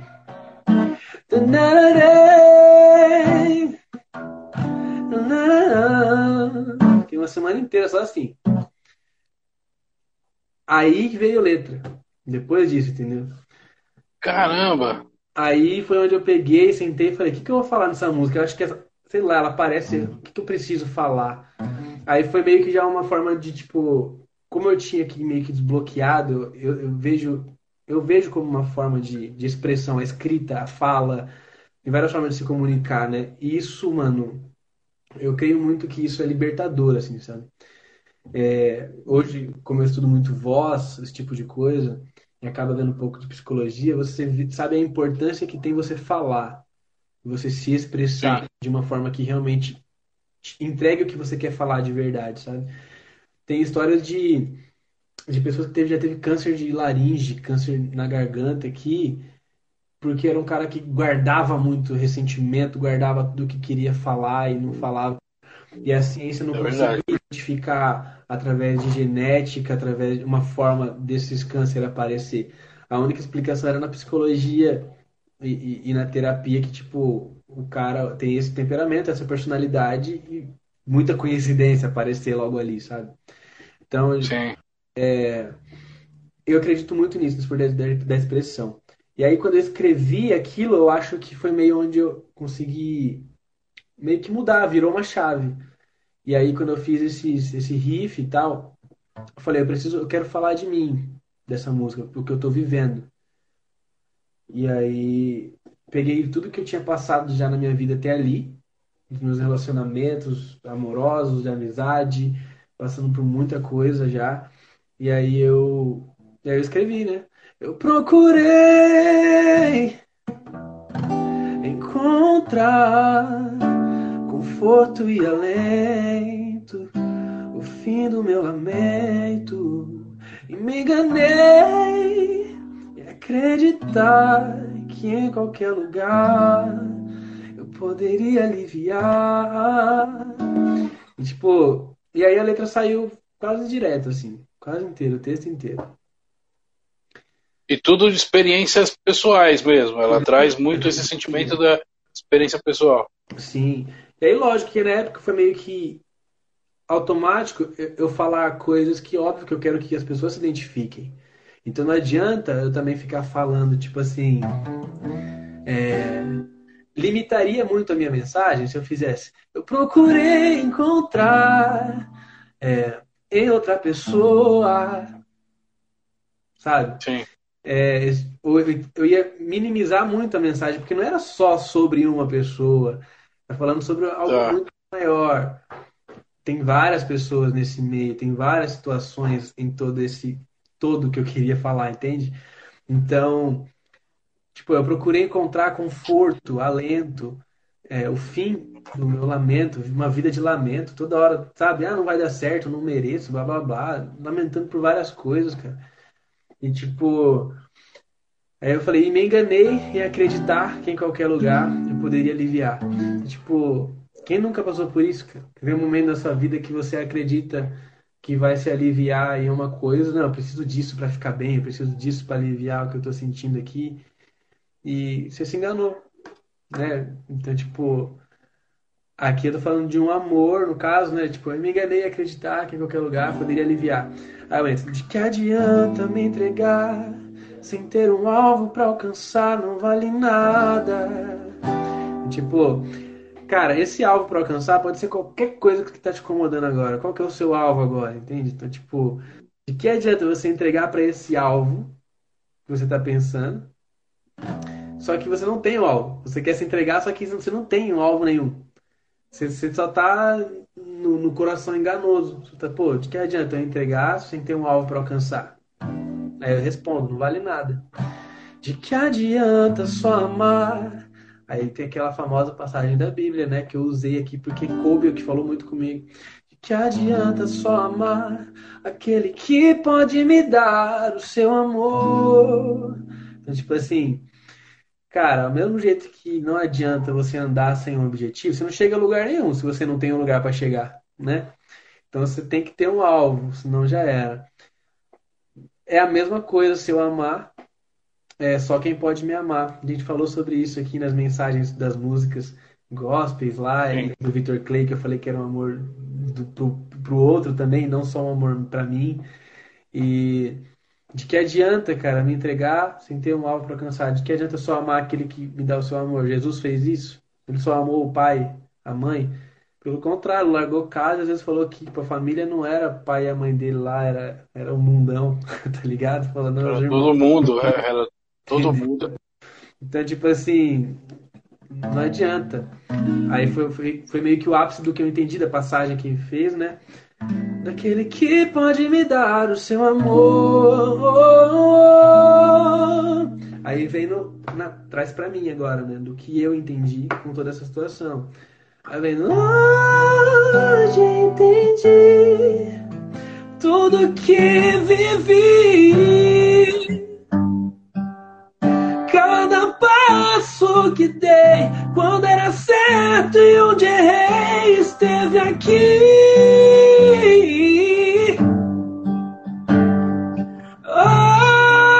Hoje entendi tudo que eu vi. Sombrio em mim era a ausência de ti. Entendi. Então, tipo, aí já é a minha compreensão sobre toda essa situação que eu vivi, entende? Então, tipo, pô, hoje, nossa, finalmente foi o. Hoje eu entendo que tudo que eu vivi, eu não preciso ficar me lamentando, ficar, sabe, nada. Eu entendi que tudo que eu vivi, cada passo que eu dei, ele estava aqui comigo, eu não estava sozinho. Hoje eu entendi. Tudo posso naquele que me fortalece. Exato. Eu entendi que tudo que eu vi é tipo assim, teve um sentido, teve um porquê. Do que eu vi não foi em vão, o que eu vivi, o que eu vi. Aí eu penso, o lado sombrio, aí eu usei aquela analogia, não sei se é do Albert Einstein, acho que é, que ele fala que não existe escuridão, e sim a ausência de luz. É uma frase bem famosa, assim. E aí eu usei essa frase para falar sobre a sombriedade em mim que eu conhecia até então, que eu reconheci naquele momento. Eu falei, pô, o lado sombrio em mim é, é porque eu não tenho você, era a ausência dele aqui. Entende? Então, tipo assim, é, eu por mim só, quando ele tá ausente, eu sou só escuridão. Foi essa, foi essa reflexão que eu quis trazer e que eu passei. Eu sou só a sombridade, eu sou só escuridão, se eu não tenho a luz aqui. Então, tipo, eu preciso dele para que essa sombra, para que esse, esse, lado sombrio aqui se esvazie, ou melhor, enquanto eu estou aqui na Terra, para que pelo menos ele se reduza, para que pelo menos ele vá se reduzindo a chegar até o dia que chegar nada, né? Então foi isso que eu entendi com essa música, entendeu? Essa música, a primeira vez que eu, que eu ouvi ela, vou ser sincera, me emocionou exatamente pelo desfecho que você deu. Que o lado sombrio em mim é a ausência de ti. É é uma. Você, foi é, iluminado, se é que eu posso dizer assim, por falta de uma coisa melhor aqui no momento, uhum. de fechar, você fechou com, com uma chave é, extraordinária. Essa música, creio que quem ouve, quem vai ouvir, vai chegar, uh, vai dar esse estalo que acho que você que queria que você teve, vai uhum. dar esse uhum. estalo na pessoa fala, opa, é exatamente isso. Ela, a, a, nossa escuridão interna é a falta de Deus, é a falta dele, né? Então você Exatamente. me emocionou demais e fala comigo sempre essa música, cara. É sensacional. E você, para você compor, você lê muito? Você é um cara de ler bastante, não? Sim. Por causa do verdade, vocabulário, de ter vocabulário. É. Eu acho, para mim, não, eu, eu não funciono assim, tipo. Para eu funcionar com, escrevendo, eu tenho que estar com leitura em dia, assim, sabe? Porque para mim a leitura ela não é um. Só que eu não leio como um estudo. É porque a leitura, para mim, ela é, um, é, é um alimento, sabe? É uma coisa que eu gosto. E por isso me traz ideias, me traz linhas de raciocínio, me traz debates. Sim. Entende? Então isso me dá. É, o compositor que não lê não faz sentido, né? É, isso me dá assunto para conversar. Mas eu tenho amigos que escrevem muito bem, escrevem lindamente e não têm hábito de leitura como, como eu tenho, sabe? Não tenho hábito de leitura. É, mas eles têm outras referências. Tipo, mas acabam... às vezes é um cara que ouve muito, né? É, exatamente, outras referências. É músicas que ele realmente vê a letra e absorve aquilo. Ele acaba dizendo a mesma coisa com outras palavras. Ele acha um jeito de falar. É, ou então muitos filmes e cenas aleatórias, assim, o cara consegue absorver isso. Eu consigo também, mas para colocar em palavras, eu preciso ter um vocabulário em que eu acho que, que, que... eu preciso ter opções. Eu sou um cara que preciso ter opções, então tipo, senão eu sinto que fica tudo tá. repetitivo. E é engraçado que se eu não leio, eu me sinto travado para compor. Então. Legal, interessante. E aí eu entrei numa, numa situação acho que ano passado, começo desse ano, eu não lembro, em que eu estava me sentindo muito atrasado, a, a, travado. Eu postei até no Twitter uma vez, acho que bloqueio criativo, eu, porque eu não acredito no bloqueio criativo, mas eu entrei numa, numa, numa situação tão ruim que eu fiquei me questionando, será que eu vou ter que parar de falar que, que não existe bloqueio criativo, assim, tipo... E aí eu, eu falei, mano, não, eu acho que não, não é bloqueio criativo, acho que era falta de viver mesmo, sabe? Tipo, é, quando você não vive, você não tem o que falar. Ou, e esse viver não é só viver e acordei, é pelo contrário, é você realmente viver e fazer o que você ama e, e, e tá ali, sabe? Então, tipo assim, é, eu tava numa fase em que eu tava muito desanimado, muito mal, sem força para nada. Então, até o que eu lia é, eu acho que eu estava num momento de que eu precisava ficar em silêncio, por isso eu não escrevia. Eu precisava assimilar e entender o que, que eu estava passando para poder falar. Eu não me sentia à vontade de falar sobre mais nenhum assunto. Isso falando Entendi. das minhas composições, óbvio, que é o que, que eu coloco para mim, de tipo, cara, eu, eu preciso compor sobre algo que realmente venha daqui de dentro, como se eu estivesse nu, me despir por inteiro, porque é a minha verdade sabe? É isso que eu quero passar. Agora, se fosse para escrever uma música aleatória, que nem eu, isso aí eu faço desde a escola. Sei lá, um, uns amigos meus chegavam e falavam, faz uma música para minha namorada, para eu cantar para minha namorada. Eu fazia, entendeu? Então, tipo, músicas assim fluíam, mas músicas que eu realmente sentia que, que era real, eu tava muito bloqueado.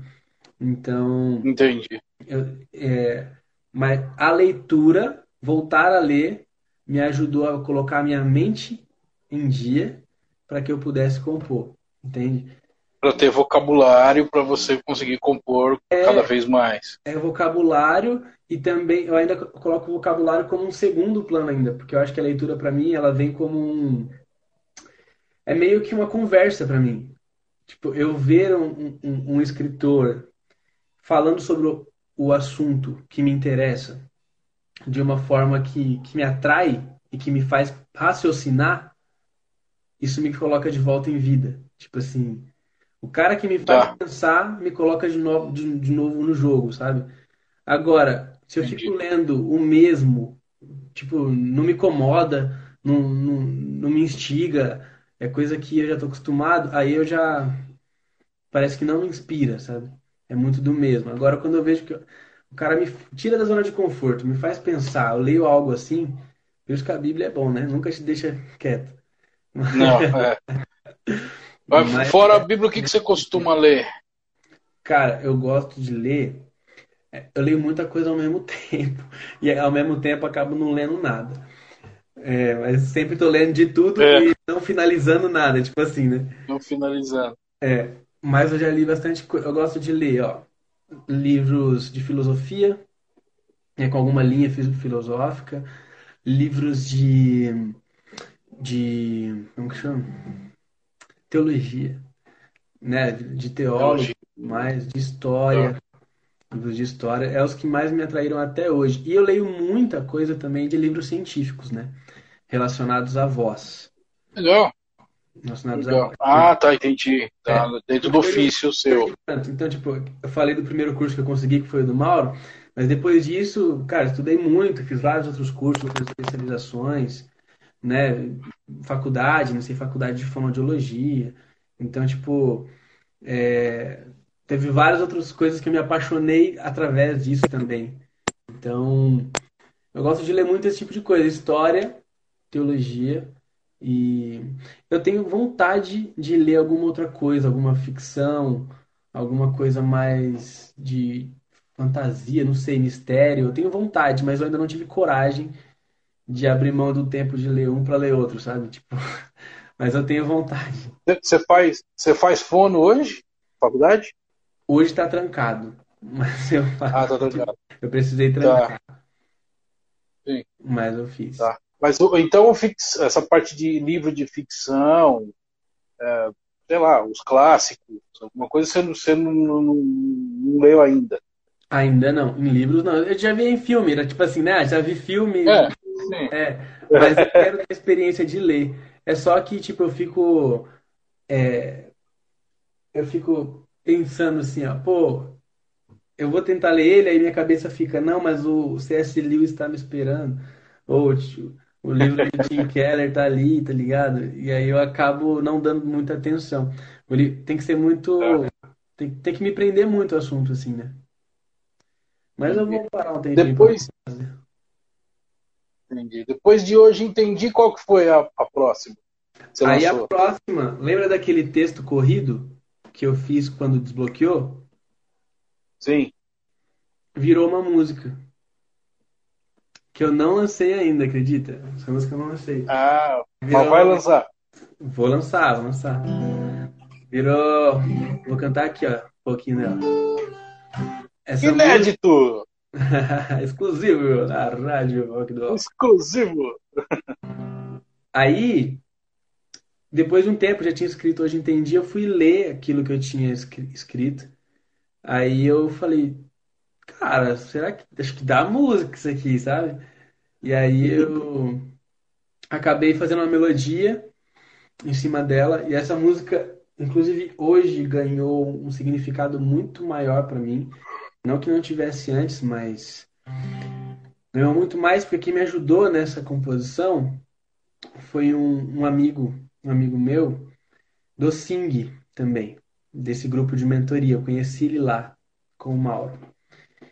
E todo mundo que a gente que se, que se conheceu lá, a gente acaba criando uma conexão muito grande, porque é um grupo de pessoas com os mesmos objetivos, compartilhando fraquezas, inseguranças e, de certa forma, cara, tipo, às vezes três dias junto que a gente está só, mas é tão intenso por essa entrega, por essa abertura, que a gente acaba amando muito rápido um outro, assim, mesmo com as diferenças, sabe? Então a gente se conectou muito, muita gente, todo mundo do SING, desse grupo de mentoria do Mauro. Era realmente uma igreja, sabe?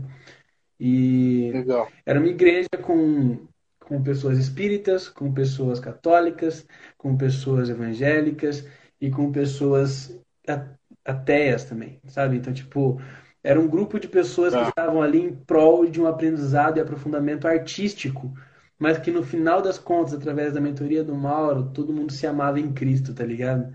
Tipo, mesmo quem não reconhecia, a prática era cristã, sabe? Então, tipo assim, é, era muito louco. Amar ao próximo, né?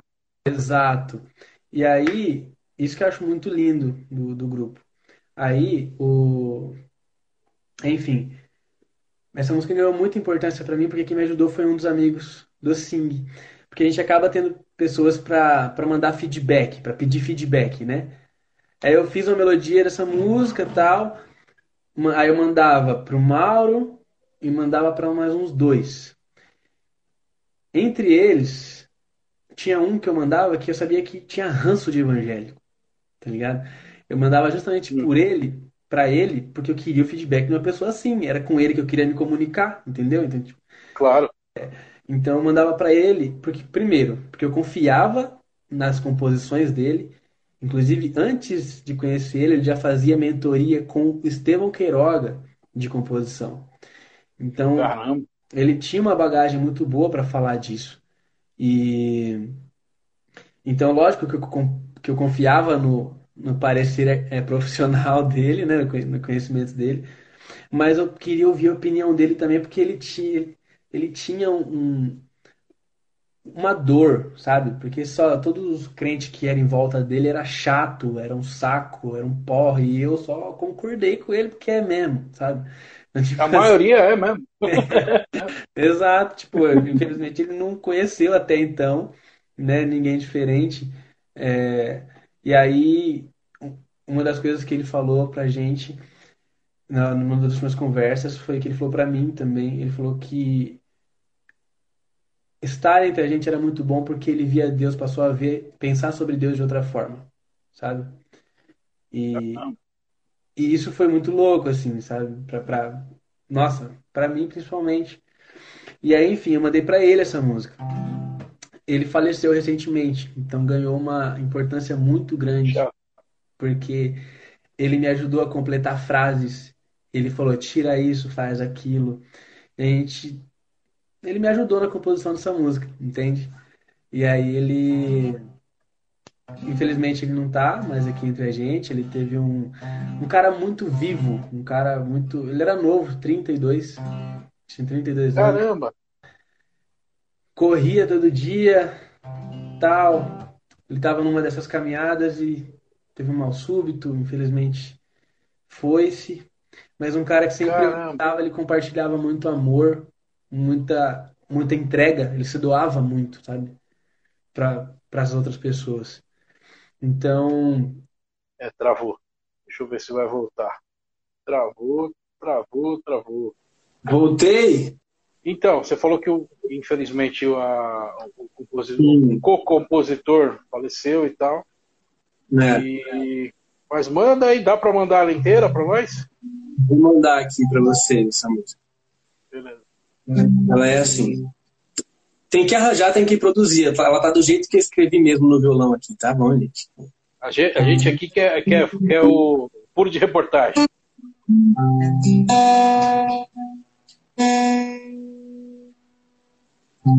Chato com a afinação.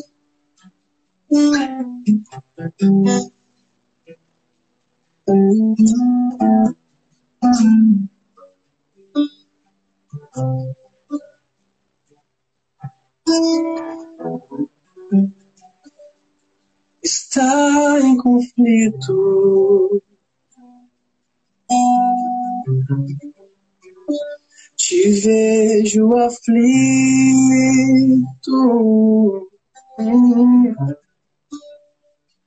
Te olho no espelho. e Já não sei mais quem é você. Atropelado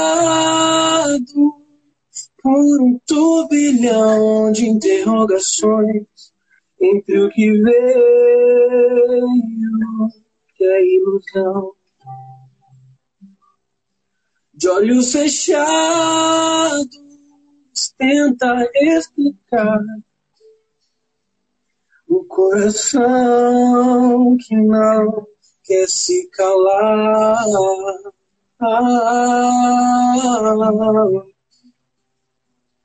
Mas se olhar com atenção, vai perceber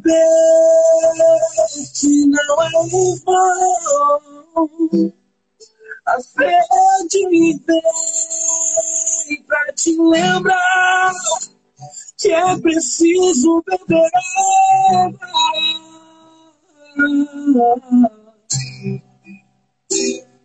Se alimenta gente, por favor.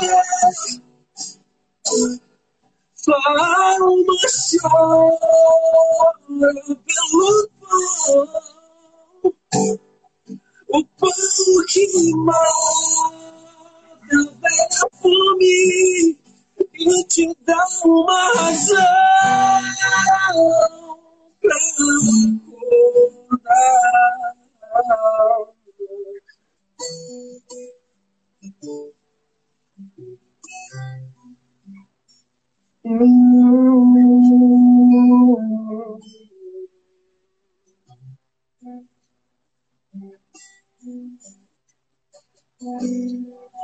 Atropelado por um turbilhão de interrogações entre o que veio ilusão. De olhos fechados, tenta escutar um coração que não quer ficar lá.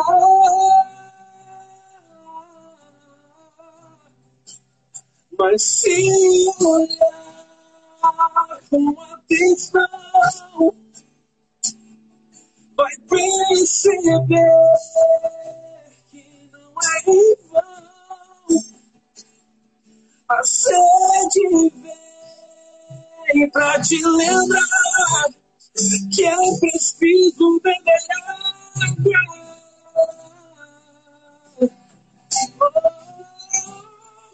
Finalmente, por favor. Não chora pelo pão, o pão que mata a velha fome e te dá uma razão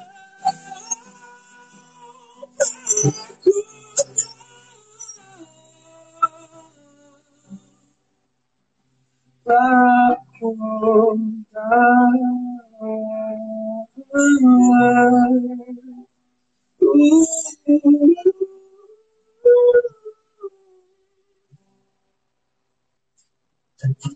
Essa Show de bola, meu querido. Essa aí tem previsão para lançamento? Hum, tem e não tem. É. Tem e não tem. Acho que ela vai sair semestre, segundo semestre do ano que vem. Caramba, muito legal, cara. Muito legal. aí. Bom. Demorar um pouquinho, mas vai. Mas vai sair. Aí, hoje entendi, foi a primeira, a segunda que você lançou, qual, qual que foi? Eu não, não tô Eu recordando. lancei fantasia depois, né? Fantasia, é. Cara, aquele clipe é alucinante, né? Ficou bom? Vocês gostaram? Cara, ficou muito legal aquele clipe. Você vê que eu fiz até uma resenha lá no site. Né? Eu Dei uma vi, viajada muito. naquela resenha lá. Ah, eu gosto demais, cara. O, o clipe, a gente fez tudo também com produção independente. Cara, Deus legal. ajudando ali também. O, ele pegando pessoas e colocando no caminho. A casa, a gente estava procurando. A gente ia gravar na casa de um amigo, que inclusive conheci através do, da mentoria do, do Mauro, outro amigo, Que legal. o Adito, a gente é parceiraço até hoje, o Adito. E eu ia gravar na casa dele, assim, a gente ia gravar é tudo improvisado. A gente tinha um roteiro meio que pensando, pensado, assim. É, mas aí, de alguma forma, eu, eu tava lá uma semana, um mês antes da, da gravação, da data de gravação. Fui lá só visitar ele, a gente foi se ver. E acabei num churrasco lá, na casa do pessoal da igreja dele lá. E aí, enfim, Deus abençoou, tocou no coração do dono da casa de CD. E ele falou, só falou pra mim, ó, tá reservado tal dia pra você gravar o seu clipe aqui e tal. É uma casa linda, dia. Uma casa linda do jeito que a gente tinha idealizado, assim, sabe? Muito legal. Era perfeita, a gente não precisou levar nada. Tipo, era tudo da casa, sabe? Não alugamos nada ali de cenário. Caramba, que bênção, Cara. cara. Que legal. A gente chegou e bagunçou tudo lá. É. Inclusive, obrigado, o, o Xande, por ter emprestado a casa. A família toda acolheu a gente muito bem. E, inclusive, fizeram parte do clipe. Aquela família que tem lá. É. É, eles são é o dono, é o marido, que a esposa dele. Que os legal. filhos a gente colocou tudo junto lá também.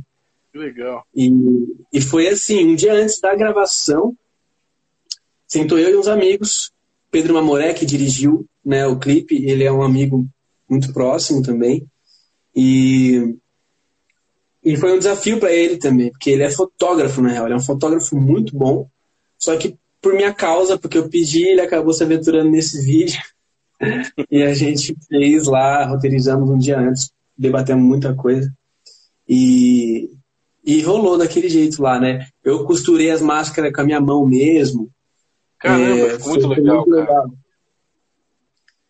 A mensagem Graças que passa, a mensagem visual que passa é muito legal, cara. É muito, é muito louco, na verdade. Eu assisti acho que umas quatro, cinco vezes e cada hora parecia que eu interpretava de um jeito diferente. É. até que eu consegui inscrever aquela resenha lá. Quem, quem, quem não viu, entra no site lá, rockdoalto.com.br, tem a, tem a resenha que eu fiz sobre fantasia. Tá, é o que eu pirei a cabeça para escrever aquilo lá, achei muito legal. A letra também, você. Caramba, você estourou também naquela letra ali. Foi, cara, eu gosto dela também. E ela. O, o, roteiro do clipe a gente pensou justamente de uma forma que ficasse abrangente, assim, a interpretação, sabe? Porque a letra é assim também. Então, tipo, o clipe a gente quis que ficasse mais aberto ainda a, a interpretações. E foi engraçado, foi muito legal ver a interpretação de cada um com relação a isso, a isso. E o que era mais legal era observar como as pessoas se colocavam no papel de alguém ali. Sabe? E, e, e interpretava. Teve gente que se colocou no papel do protagonista como a vítima. Teve gente que colocou ele como um vilão, né? como uma pessoa errada da história. É, e teve gente que colocou ele como vítima, se colocando no lugar dele. Tipo, ele era o único legal e todo mundo querendo vender uma verdade até que no final conseguem convencer ele daquilo, sabe? Então, tipo, tem várias imagens que, tipo, eu acho muito interessante ficar ouvindo sobre. E aí a minha mesmo interpretação acaba que ficando, tipo, eu prefiro nem ficar falando muito, porque a, a minha é a da letra. Entende? A minha já, tá, já é o que eu falo na letra. Já é. E, e, e não tem muito mistério. A minha, a minha, a, o que eu quis passar com aquele clipe é que todo mundo veste uma máscara em algum momento da vida, em algum momento da história. E às vezes é coisa pouca. Tem máscara que você nem vai saber que tem, você vai descobrir só daqui a 10 anos. Porque é, é evolução, é amadurecimento, sabe? É uma, é uma fantasia, a gente acaba vestindo uma para ficar confortável em alguns lugares. Assim até dentro da igreja principalmente. E foi onde a letra nasceu mais ou menos. Né? Eu estava querendo. Estava lendo a Bíblia, e aí estava naquela passagem de Romanos, eu sou bem ruim para lembrar dos números, enfim, mas acho que é Romanos 7. É, estava falando sobre a caducidade da letra. E aí Paulo está falando lá que falando da esposa, né? Ele usa o, falando sobre o casamento uma viúva. Falamos que a mulher que vive na lei do divórcio, ou divórcio não, da, da viuvez, né, é diferente da do divórcio. Porque, tipo assim, se a moça. É, na época não era divórcio. Mas, tipo, se a mulher casada, se a mulher casada se deitar com outro homem, ela é tida como traidora, ela é infiel e tudo mais. Isso aí é fato, né? E aí ele fala sobre a viúva, que a viúva, é, se ela fizer isso, se deitar com outro homem, casar com outro homem, ela não, não deve ser julgada como infiel ou coisa do tipo, sabe? Tipo, porque já morreu o marido. A lei do casamento já não está prevalecendo mais ali, porque não tem a outra parte do, do, do acordo, entende? É, e aí, ele traz isso, óbvio que ele não está se referindo ao casamento em si, não é o foco da mensagem. Por isso que ele conclui falando sobre a caducidade da letra. Ele, ele traz para a gente que, tipo assim, quando a gente vive por uma lei morta, é a mesma coisa de viver por um como um viúvo que não aceita se relacionar e seguir a vida, não aceita casar. É, tudo bem, não é que o casar vai seguir a vida, mas vive em prol do passado, vive em prol de algo morto, vive em prol de algo que não tem mais validade. E aí foi com essa mensagem que eu construí a, a, a fantasia. E era um blues ainda também. Essa aqui era um blues também. Era? É, era um bluesinho. E aí meio assim. Uma coisa assim. Eu ali.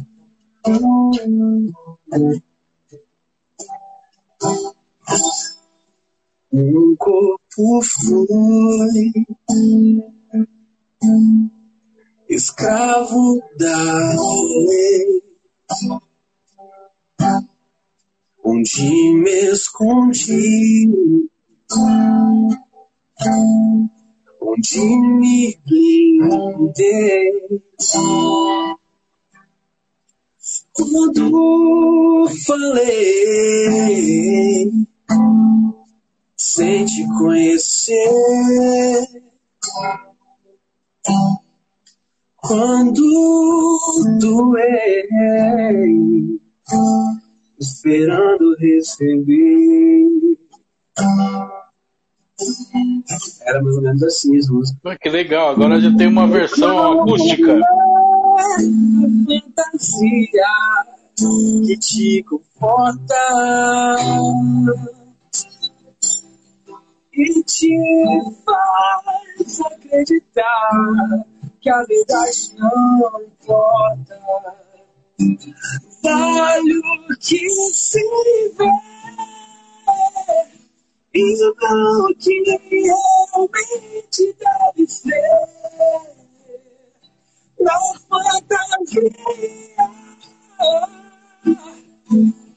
eu me fecho, eu me engano, não posso me esconder. Enfim, ela, o Jota produziu e mudou pra caramba ela. Esse refrão mesmo não era assim, eu nem lembro como que era, só lembro desse começo. Tá. Mas, mas a letra fala justamente sobre isso. É, um corpo foi escravo da lei. Eu quis dizer que, tipo assim, a partir do momento em que eu, eu fui, eu tô no passado, mas, tipo, a partir do momento em que eu viro escravo de alguma coisa, eu sou só um corpo vazio, eu não tenho vida, não respiro, sabe? Eu sou um nada. Então, tipo, e o escravo da lei que eu coloquei foi sendo falando diretamente da Bíblia, de uma lei de Sim. religião, embora você possa interpretar como eu estava falando da lei que Paulo estava falando no versículo. E no caso ele falou da lei do casamento. É, e, mas a gente pode usar isso para pensar em qualquer outro tipo de lei, né? mesmo que não seja uma lei legal. Você pode ser escravo de uma lei que você impõe sobre alguma coisa. Você leva um, um determinado é, agir, um hábito como uma lei, sabe? E será que é bom esse hábito? Na verdade, a gente não pode ser escravo de nada. Você pode ser escravo até de uma Coca-Cola. Então, tipo assim. É, Exatamente. mas eu estava me referindo ali, né? Então, escravo da lei, onde eu me escondi, onde eu me blindei, enfim, aí fala a mesma coisa. Tipo, tô falando da religião, tô falando, tô apontando as críticas realmente da, da, do meio em que eu vivi, que eu cresci. Então, tipo, a gente sabe que em todo lugar tem, mas eu tô falando da, da, da igreja ali, tipo, a gente usa a Bíblia, usa a igreja ou o altar como um escudo, usa para me blindar, né, para me não sair mal na foto e tudo mais. É, e aí foi, foi o que eu quis dizer com, com escravo da lei, onde eu me blindei, onde eu me escondi. Aí, ao mesmo tempo, enquanto eu me escondia, era quando eu falava sem conhecer as pessoas, falava das pessoas sem conhecê-las. É, quando eu doava algo esperando receber em troca. Então, tipo assim, aqui é só fachada, basicamente, que eu tô falando aqui, né? É, tudo isso aqui é só fachada. E me escondi atrás de uma lei, que aos olhos dos outros eram certa. A lei é certa. Mas a minha ação, o meu viver, a minha vida aqui é totalmente oposta. Né? Então, e aí vem o refrão, que é uma pergunta, um questionamento. E qual é a sua? Essa é a, eu falei que eu, é, eu falei que é a que eu vesti, a que eu vivi já em algum momento da minha vida, né? Então, tipo, qual é a sua fantasia? Qual é a fantasia que te conforta? O que é que te faz acreditar que a verdade não importa? Afinal de contas, hoje em dia só vale o que se vê, no, não realmente o que tem que ser de verdade, caráter tal. Então, na fantasia, eu me escondo, iludo, eu sou feliz. Lá eu posso me esconder na minha fantasia, entendeu? Basicamente isso. E aí, eu, nossa, é que tá sem áudio, tá, de novo, seu. que diga o Instagram, né? Ah, sim. Que diga o Instagram de fantasia, né? Só, só vale o que se vê. Né? É o que você quer aqui. Eu já tava procurando um filtro aqui para fantasiar. A gente tá sempre procurando alguma coisa. Uh, e a, a, a parceira da música, o Jota, que me ajudou a escrever, ele escreveu junto. Então eu coloco ele como compositor também dessa música. Que fala: Legal. Eu me escondi atrás de leis e dogmas, panos e máscaras. Eu me confortei mostrando fé sem obras, letras mortas pra alimentar da fantasia, pra embelezar o impostor que fui, que sou. Por que eu falo que eu fui e que eu sou? Porque um dia eu fui um impostor, fui um falso, já tive uma fantasia, e hoje com certeza eu tenho uma. É pela misericórdia de Deus que eu vivo. Hoje com certeza eu tenho uma que eu não conheço. Entende? E pode ser, pode ser, não pode ser constante que eu visto, mas às vezes eu coloco para não passar uma certa vergonha. Às vezes eu coloco para não dar atenção para tal pessoa, entende? A gente sempre vai vestir uma fantasia, cara. Sempre para manter o nosso conforto. Essa é a mensagem que eu passei com essa música. Assim. O Gabriel pediu aquele agudo final que você não pode deixar de fazer, né? Ah. não. Vamos é então. Deixa eu ver. Qual é fantasia comporta e te faz acreditar? que a verdade não importa. Vale o que se vê no que realmente deve ser. Na fantasia, eu me fecho, me engano, não posso me esconder. Foi, Cê é louco, cê é louco. parabéns, parabéns. Que Deus continue te abençoando demais esse gogó, hein? Desafinando ao vivo, cara. Você falou pra todo mundo que desafinar ao vivo aí, tá vendo isso? É, até parece. depois, depois de fantasia veio esse último que você colocou que é a Session? Não, ó. Não, né? sei abraço casa, teve dos lançamentos que eu fiz ó, esse ano. Desde hoje entendi, teve hoje entendi, fantasia. Aí eu lancei Abraço Casa, que é uma música é, que parece ser mais romântica, propositalmente, eu fiz ela bem romântica, mas ela não se trata de um romance apenas homem e mulher, é de um romance que a gente falou no início da conversa, de um romance de demonstrar afeto à vida e, e também a, e também a, a, ao cônjuge, por que não? É, isso faz parte, isso também é divino. Então, assim, é uma música romântica. É, já tinha no meu Spotify lá, a gente confiarei, antes de hoje entendi. É uma música que era da minha banda Vinco antigamente, que eu gravei numa, numa live e tal.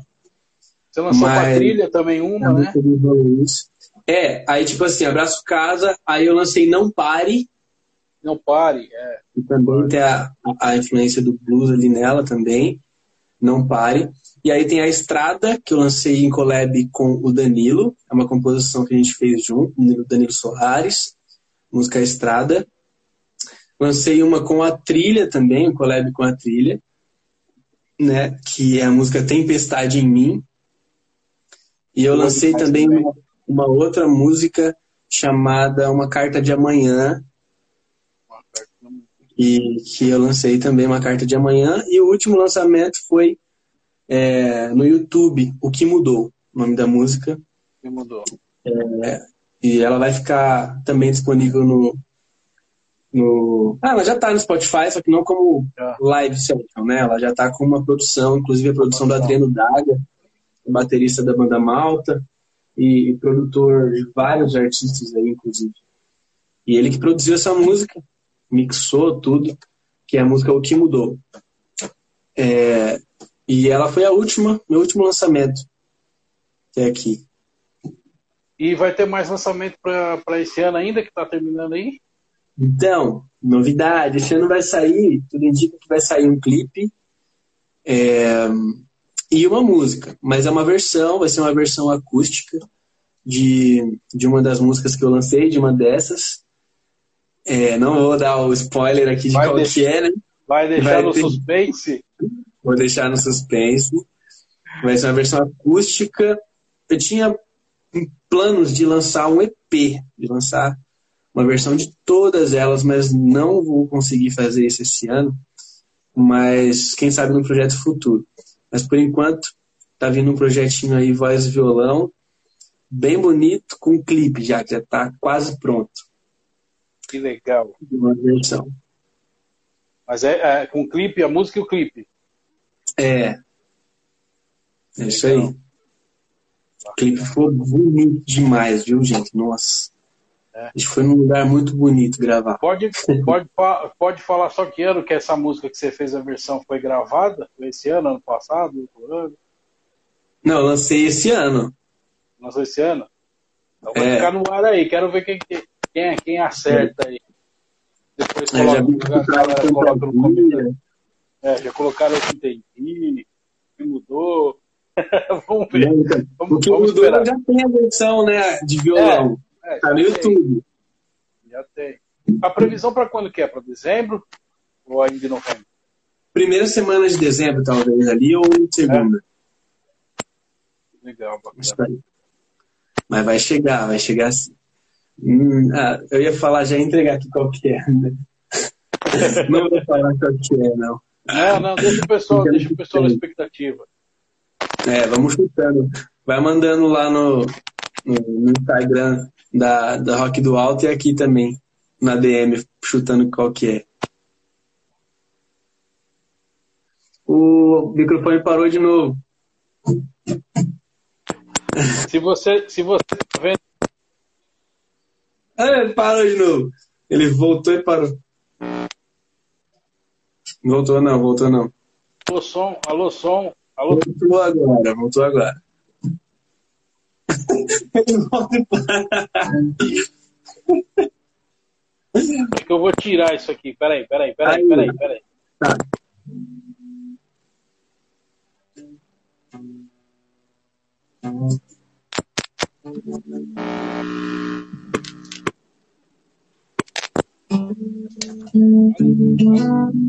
Alô, Oi, aí, aí. agora foi? Tô te ouvindo. Tá? Tá, é que eu vou, vou ficar sem, sem o fone então. Aí, beleza. E aí dá, dá para me ouvir melhor. Então, assim, é... eu até me perdi o que eu ia falar. É... Vai sair agora em dezembro, então, segundo, primeira, segunda semana de dezembro. Isso. Não tô com uma data pronta ainda, porque eu quis. Eu só quero definir uma data depois que tiver tudo pronto. Porque é muito estressante, cara, você fazer as coisas na correria. Então, esse ano inteiro foi bem pesado para mim, assim, porque entrei numa produção frenética de, de quantidade, assim, de demanda e as datas, intervalo curto. E, gente, talvez vocês não saibam que estão assistindo aqui, mas dá muito trabalho produzir música. Não é só áudio. Graças a Deus o Jota cuida de tudo com relação a áudio para mim. É o cara que, cara, ele me alivia muito. Mas tem toda estratégia de lançamento, tem um monte de coisa. Capa, arte, pensar em conceito, gente, é muita coisa, então leva muito tempo. E já tinha, já tinha data definida, né? E aí eu falei, ah, não, agora eu vou, só vou dar uma data depois que tiver certeza que tal dia tá pronto, sabe? Aí o negócio vai, porque tem muito imprevisto também. Mas não tem uma data específica, mas tem a margem ali, primeira e segunda, segunda semana de dezembro. Beleza. Cara, a gente tinha combinado em off que você ia falar pelo menos, a gente ia conversar pelo menos as duas horas, vai bater três. Vai bater três. O papo foi legal. Mais mais o papo foi muito bom. Cara, muito obrigado, agradeço desde já, mas deixa suas considerações finais, o que você quiser dizer, mais alguma claro. coisa aí. Fica à vontade, e aí é pra gente, pra gente encerrar aí, senão vai embora aqui, a conversa vai embora. É, então, eu falo muito, isso é louco. Eu é, começo a falar você, aqui. Né? Você já viu radialista que fala pouco? É, então, mas é... aí já não é novidade, né? A gente já sabe é. que o radialista vai falar. Mas compositor que lê, tem bastante vocabulário, gosta de falar mesmo, tá certo. Ah, então... Diga lá. Então, gente, mais uma vez, Luiz, muito obrigado pelo convite. Eu gostei demais do bate-papo aqui, foi muito gostoso mesmo. É, eu quero agradecer todo mundo que esteve aqui, que aguentou ficar até esse final. Muito obrigado mesmo. Eu vou mandar aqui ó, um beijo que eu vi que a galera tá aqui. É, Damares Santos, muito obrigado você estar aqui. Faz tempo que eu já vi. É, a Ellen, a Ellen tá, tá em todas essas bagulho que eu faço, a Ellen tá. Um abraço. Lu, Jennifer, Ed Nascimento, é, meu sobrinho Quito. E é isso, gente. Tem um monte de gente que veio aqui já, eu não consegui falar. Mas muito obrigado pela presença de vocês. Eu queria pedir para que vocês. O Cadinho, ó, meu, meu, meu primo, Cadinho, canta também, vai ser um cantorzão. É, enfim. Gente, querem saber mais sobre mais coisas aí das músicas e tudo mais, porque a gente fala aqui eu falei muito, falei, não falei? Mas ainda assim é, é, tem, é pouco, tem mais coisas. Se vocês quiserem saber, vai perguntando lá para mim. Abro uma caixinha de pergunta, manda no direct. E, enfim, eu só sou grato, queria agradecer mais uma vez pelo espaço. Agradecer todo mundo que trabalha aqui comigo, que faz essas coisas acontecerem, desde banda, equipe, todo mundo. Deus abençoe muito vocês. E eu só peço a Deus aqui que vocês possam ter, é, que vocês possam agora, que a gente vai encerrar essa live, ter conseguido absorver algo de bom, algo de agregador para a vida de vocês, porque se tem uma coisa que é, é meu, meu propósito de, de, vida, o que eu vivo para fazer todo dia é ser útil em alguma coisa, ser agregador. Não sei, eu não gosto, para mim eu me sinto com uma missão falha de vida. Se eu chego num lugar e, e, e falo e, e não, não falei nada de bom, sabe? E não consegui agregar em alguma coisa. Então eu espero mesmo que eu possa ter agregado na vida de vocês, é, tanto artisticamente quanto em qualquer área que você possa estar é, tá precisando aí. Então, mais uma vez, muito obrigado e é nóis. Beleza, é isso aí. A galera tá pedindo para você terminar encerrando. Escolhe uma música, encerra cantando aí e a gente termina. Galera, deixa eu só fazer o último, fazer o recado que eu fiz no início. Vou fazer um recado aqui no final. A live, óbvio, tá rolando aqui no Instagram. É, vai ficar gravado no IGTV. Vai, eu também estou gravando. Vai daqui, a, acho que amanhã provavelmente vai estar tá, uh, disponível no YouTube. E se você está assistindo no YouTube aí gravado, deixa seu like, sininho e tudo aquelas coisas lá que você já sabe, compartilhe e tudo mais. Deixa seu comentário. A gente falou algumas coisas aqui de link e tal, com certeza vai estar o link na descrição. E o link na descrição vai estar os trabalhos do, do Felipe. Eu vou deixar no link na descrição todos os outros trabalhos do Felipe aí para você, você curtir. Beleza? Deixa o seu like. Entra no nosso site, tem todas as coisas e participa do nosso Telegram. Tem canal no Telegram agora, a gente foi para lá, muita gente ficou pedindo, então a gente colocou lá para ficar, quem quiser ficar informado sobre o que rola no rock cristão. Então agora você tem um canal lá no Telegram, link na descrição também, aqui no Instagram, se mexe colocando link, para você ficar antenado do que está rolando, inclusive das novidades do, do, do, Felipe, que ele sempre está me mandando, e eu sempre estou postando para todo mundo e compartilhando aí as novidades que está rolando, beleza? Então, para terminar, um grande abraço. Muito obrigado, Felipe, por ter topado esse bate-papo. Vamos fazer parte 2. Quando você lançar esse acústico aí, é, agora em dezembro, a gente me chama, vamos bater o papo de novo para fazer esse aqui.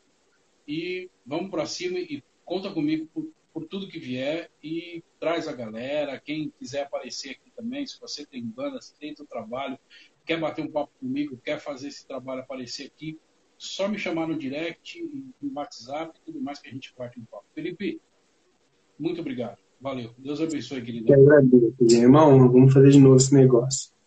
Valeu. Vamos lá, então. Vou cantar, vou cantar esse abraço casa que a Ellen falou.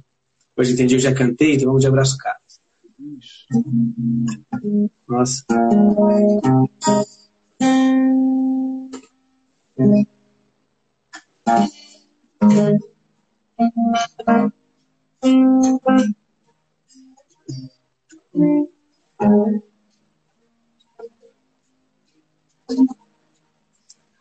Já pensou se pudesse ouvir? Mesmo assim, tão distante. Já pensou se amanhã fosse hoje o que iria sentir? Não é sobre fazer tudo de uma vez. E eu sei que a vida é cheia de talvez, mas será que um dia eu vou encontrar o intrínseco inerente amor que eu quero.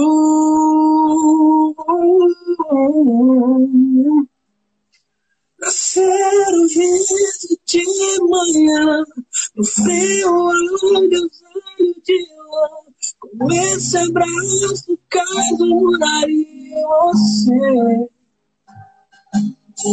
O melhor que a vida dá, chance de poder amar, mesmo sem entender, se entregar.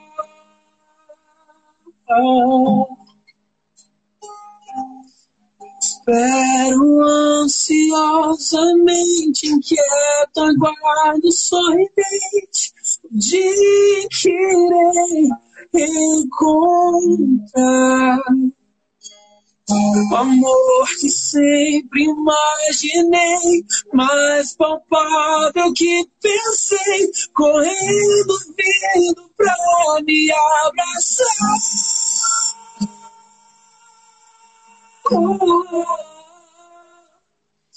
Ser de manhã, frio agasalho de lã esse abraço, casa moraria você. O melhor que a vida dá é a chance de recomeçar. E mesmo sem entender, se entregar. Existo para amar.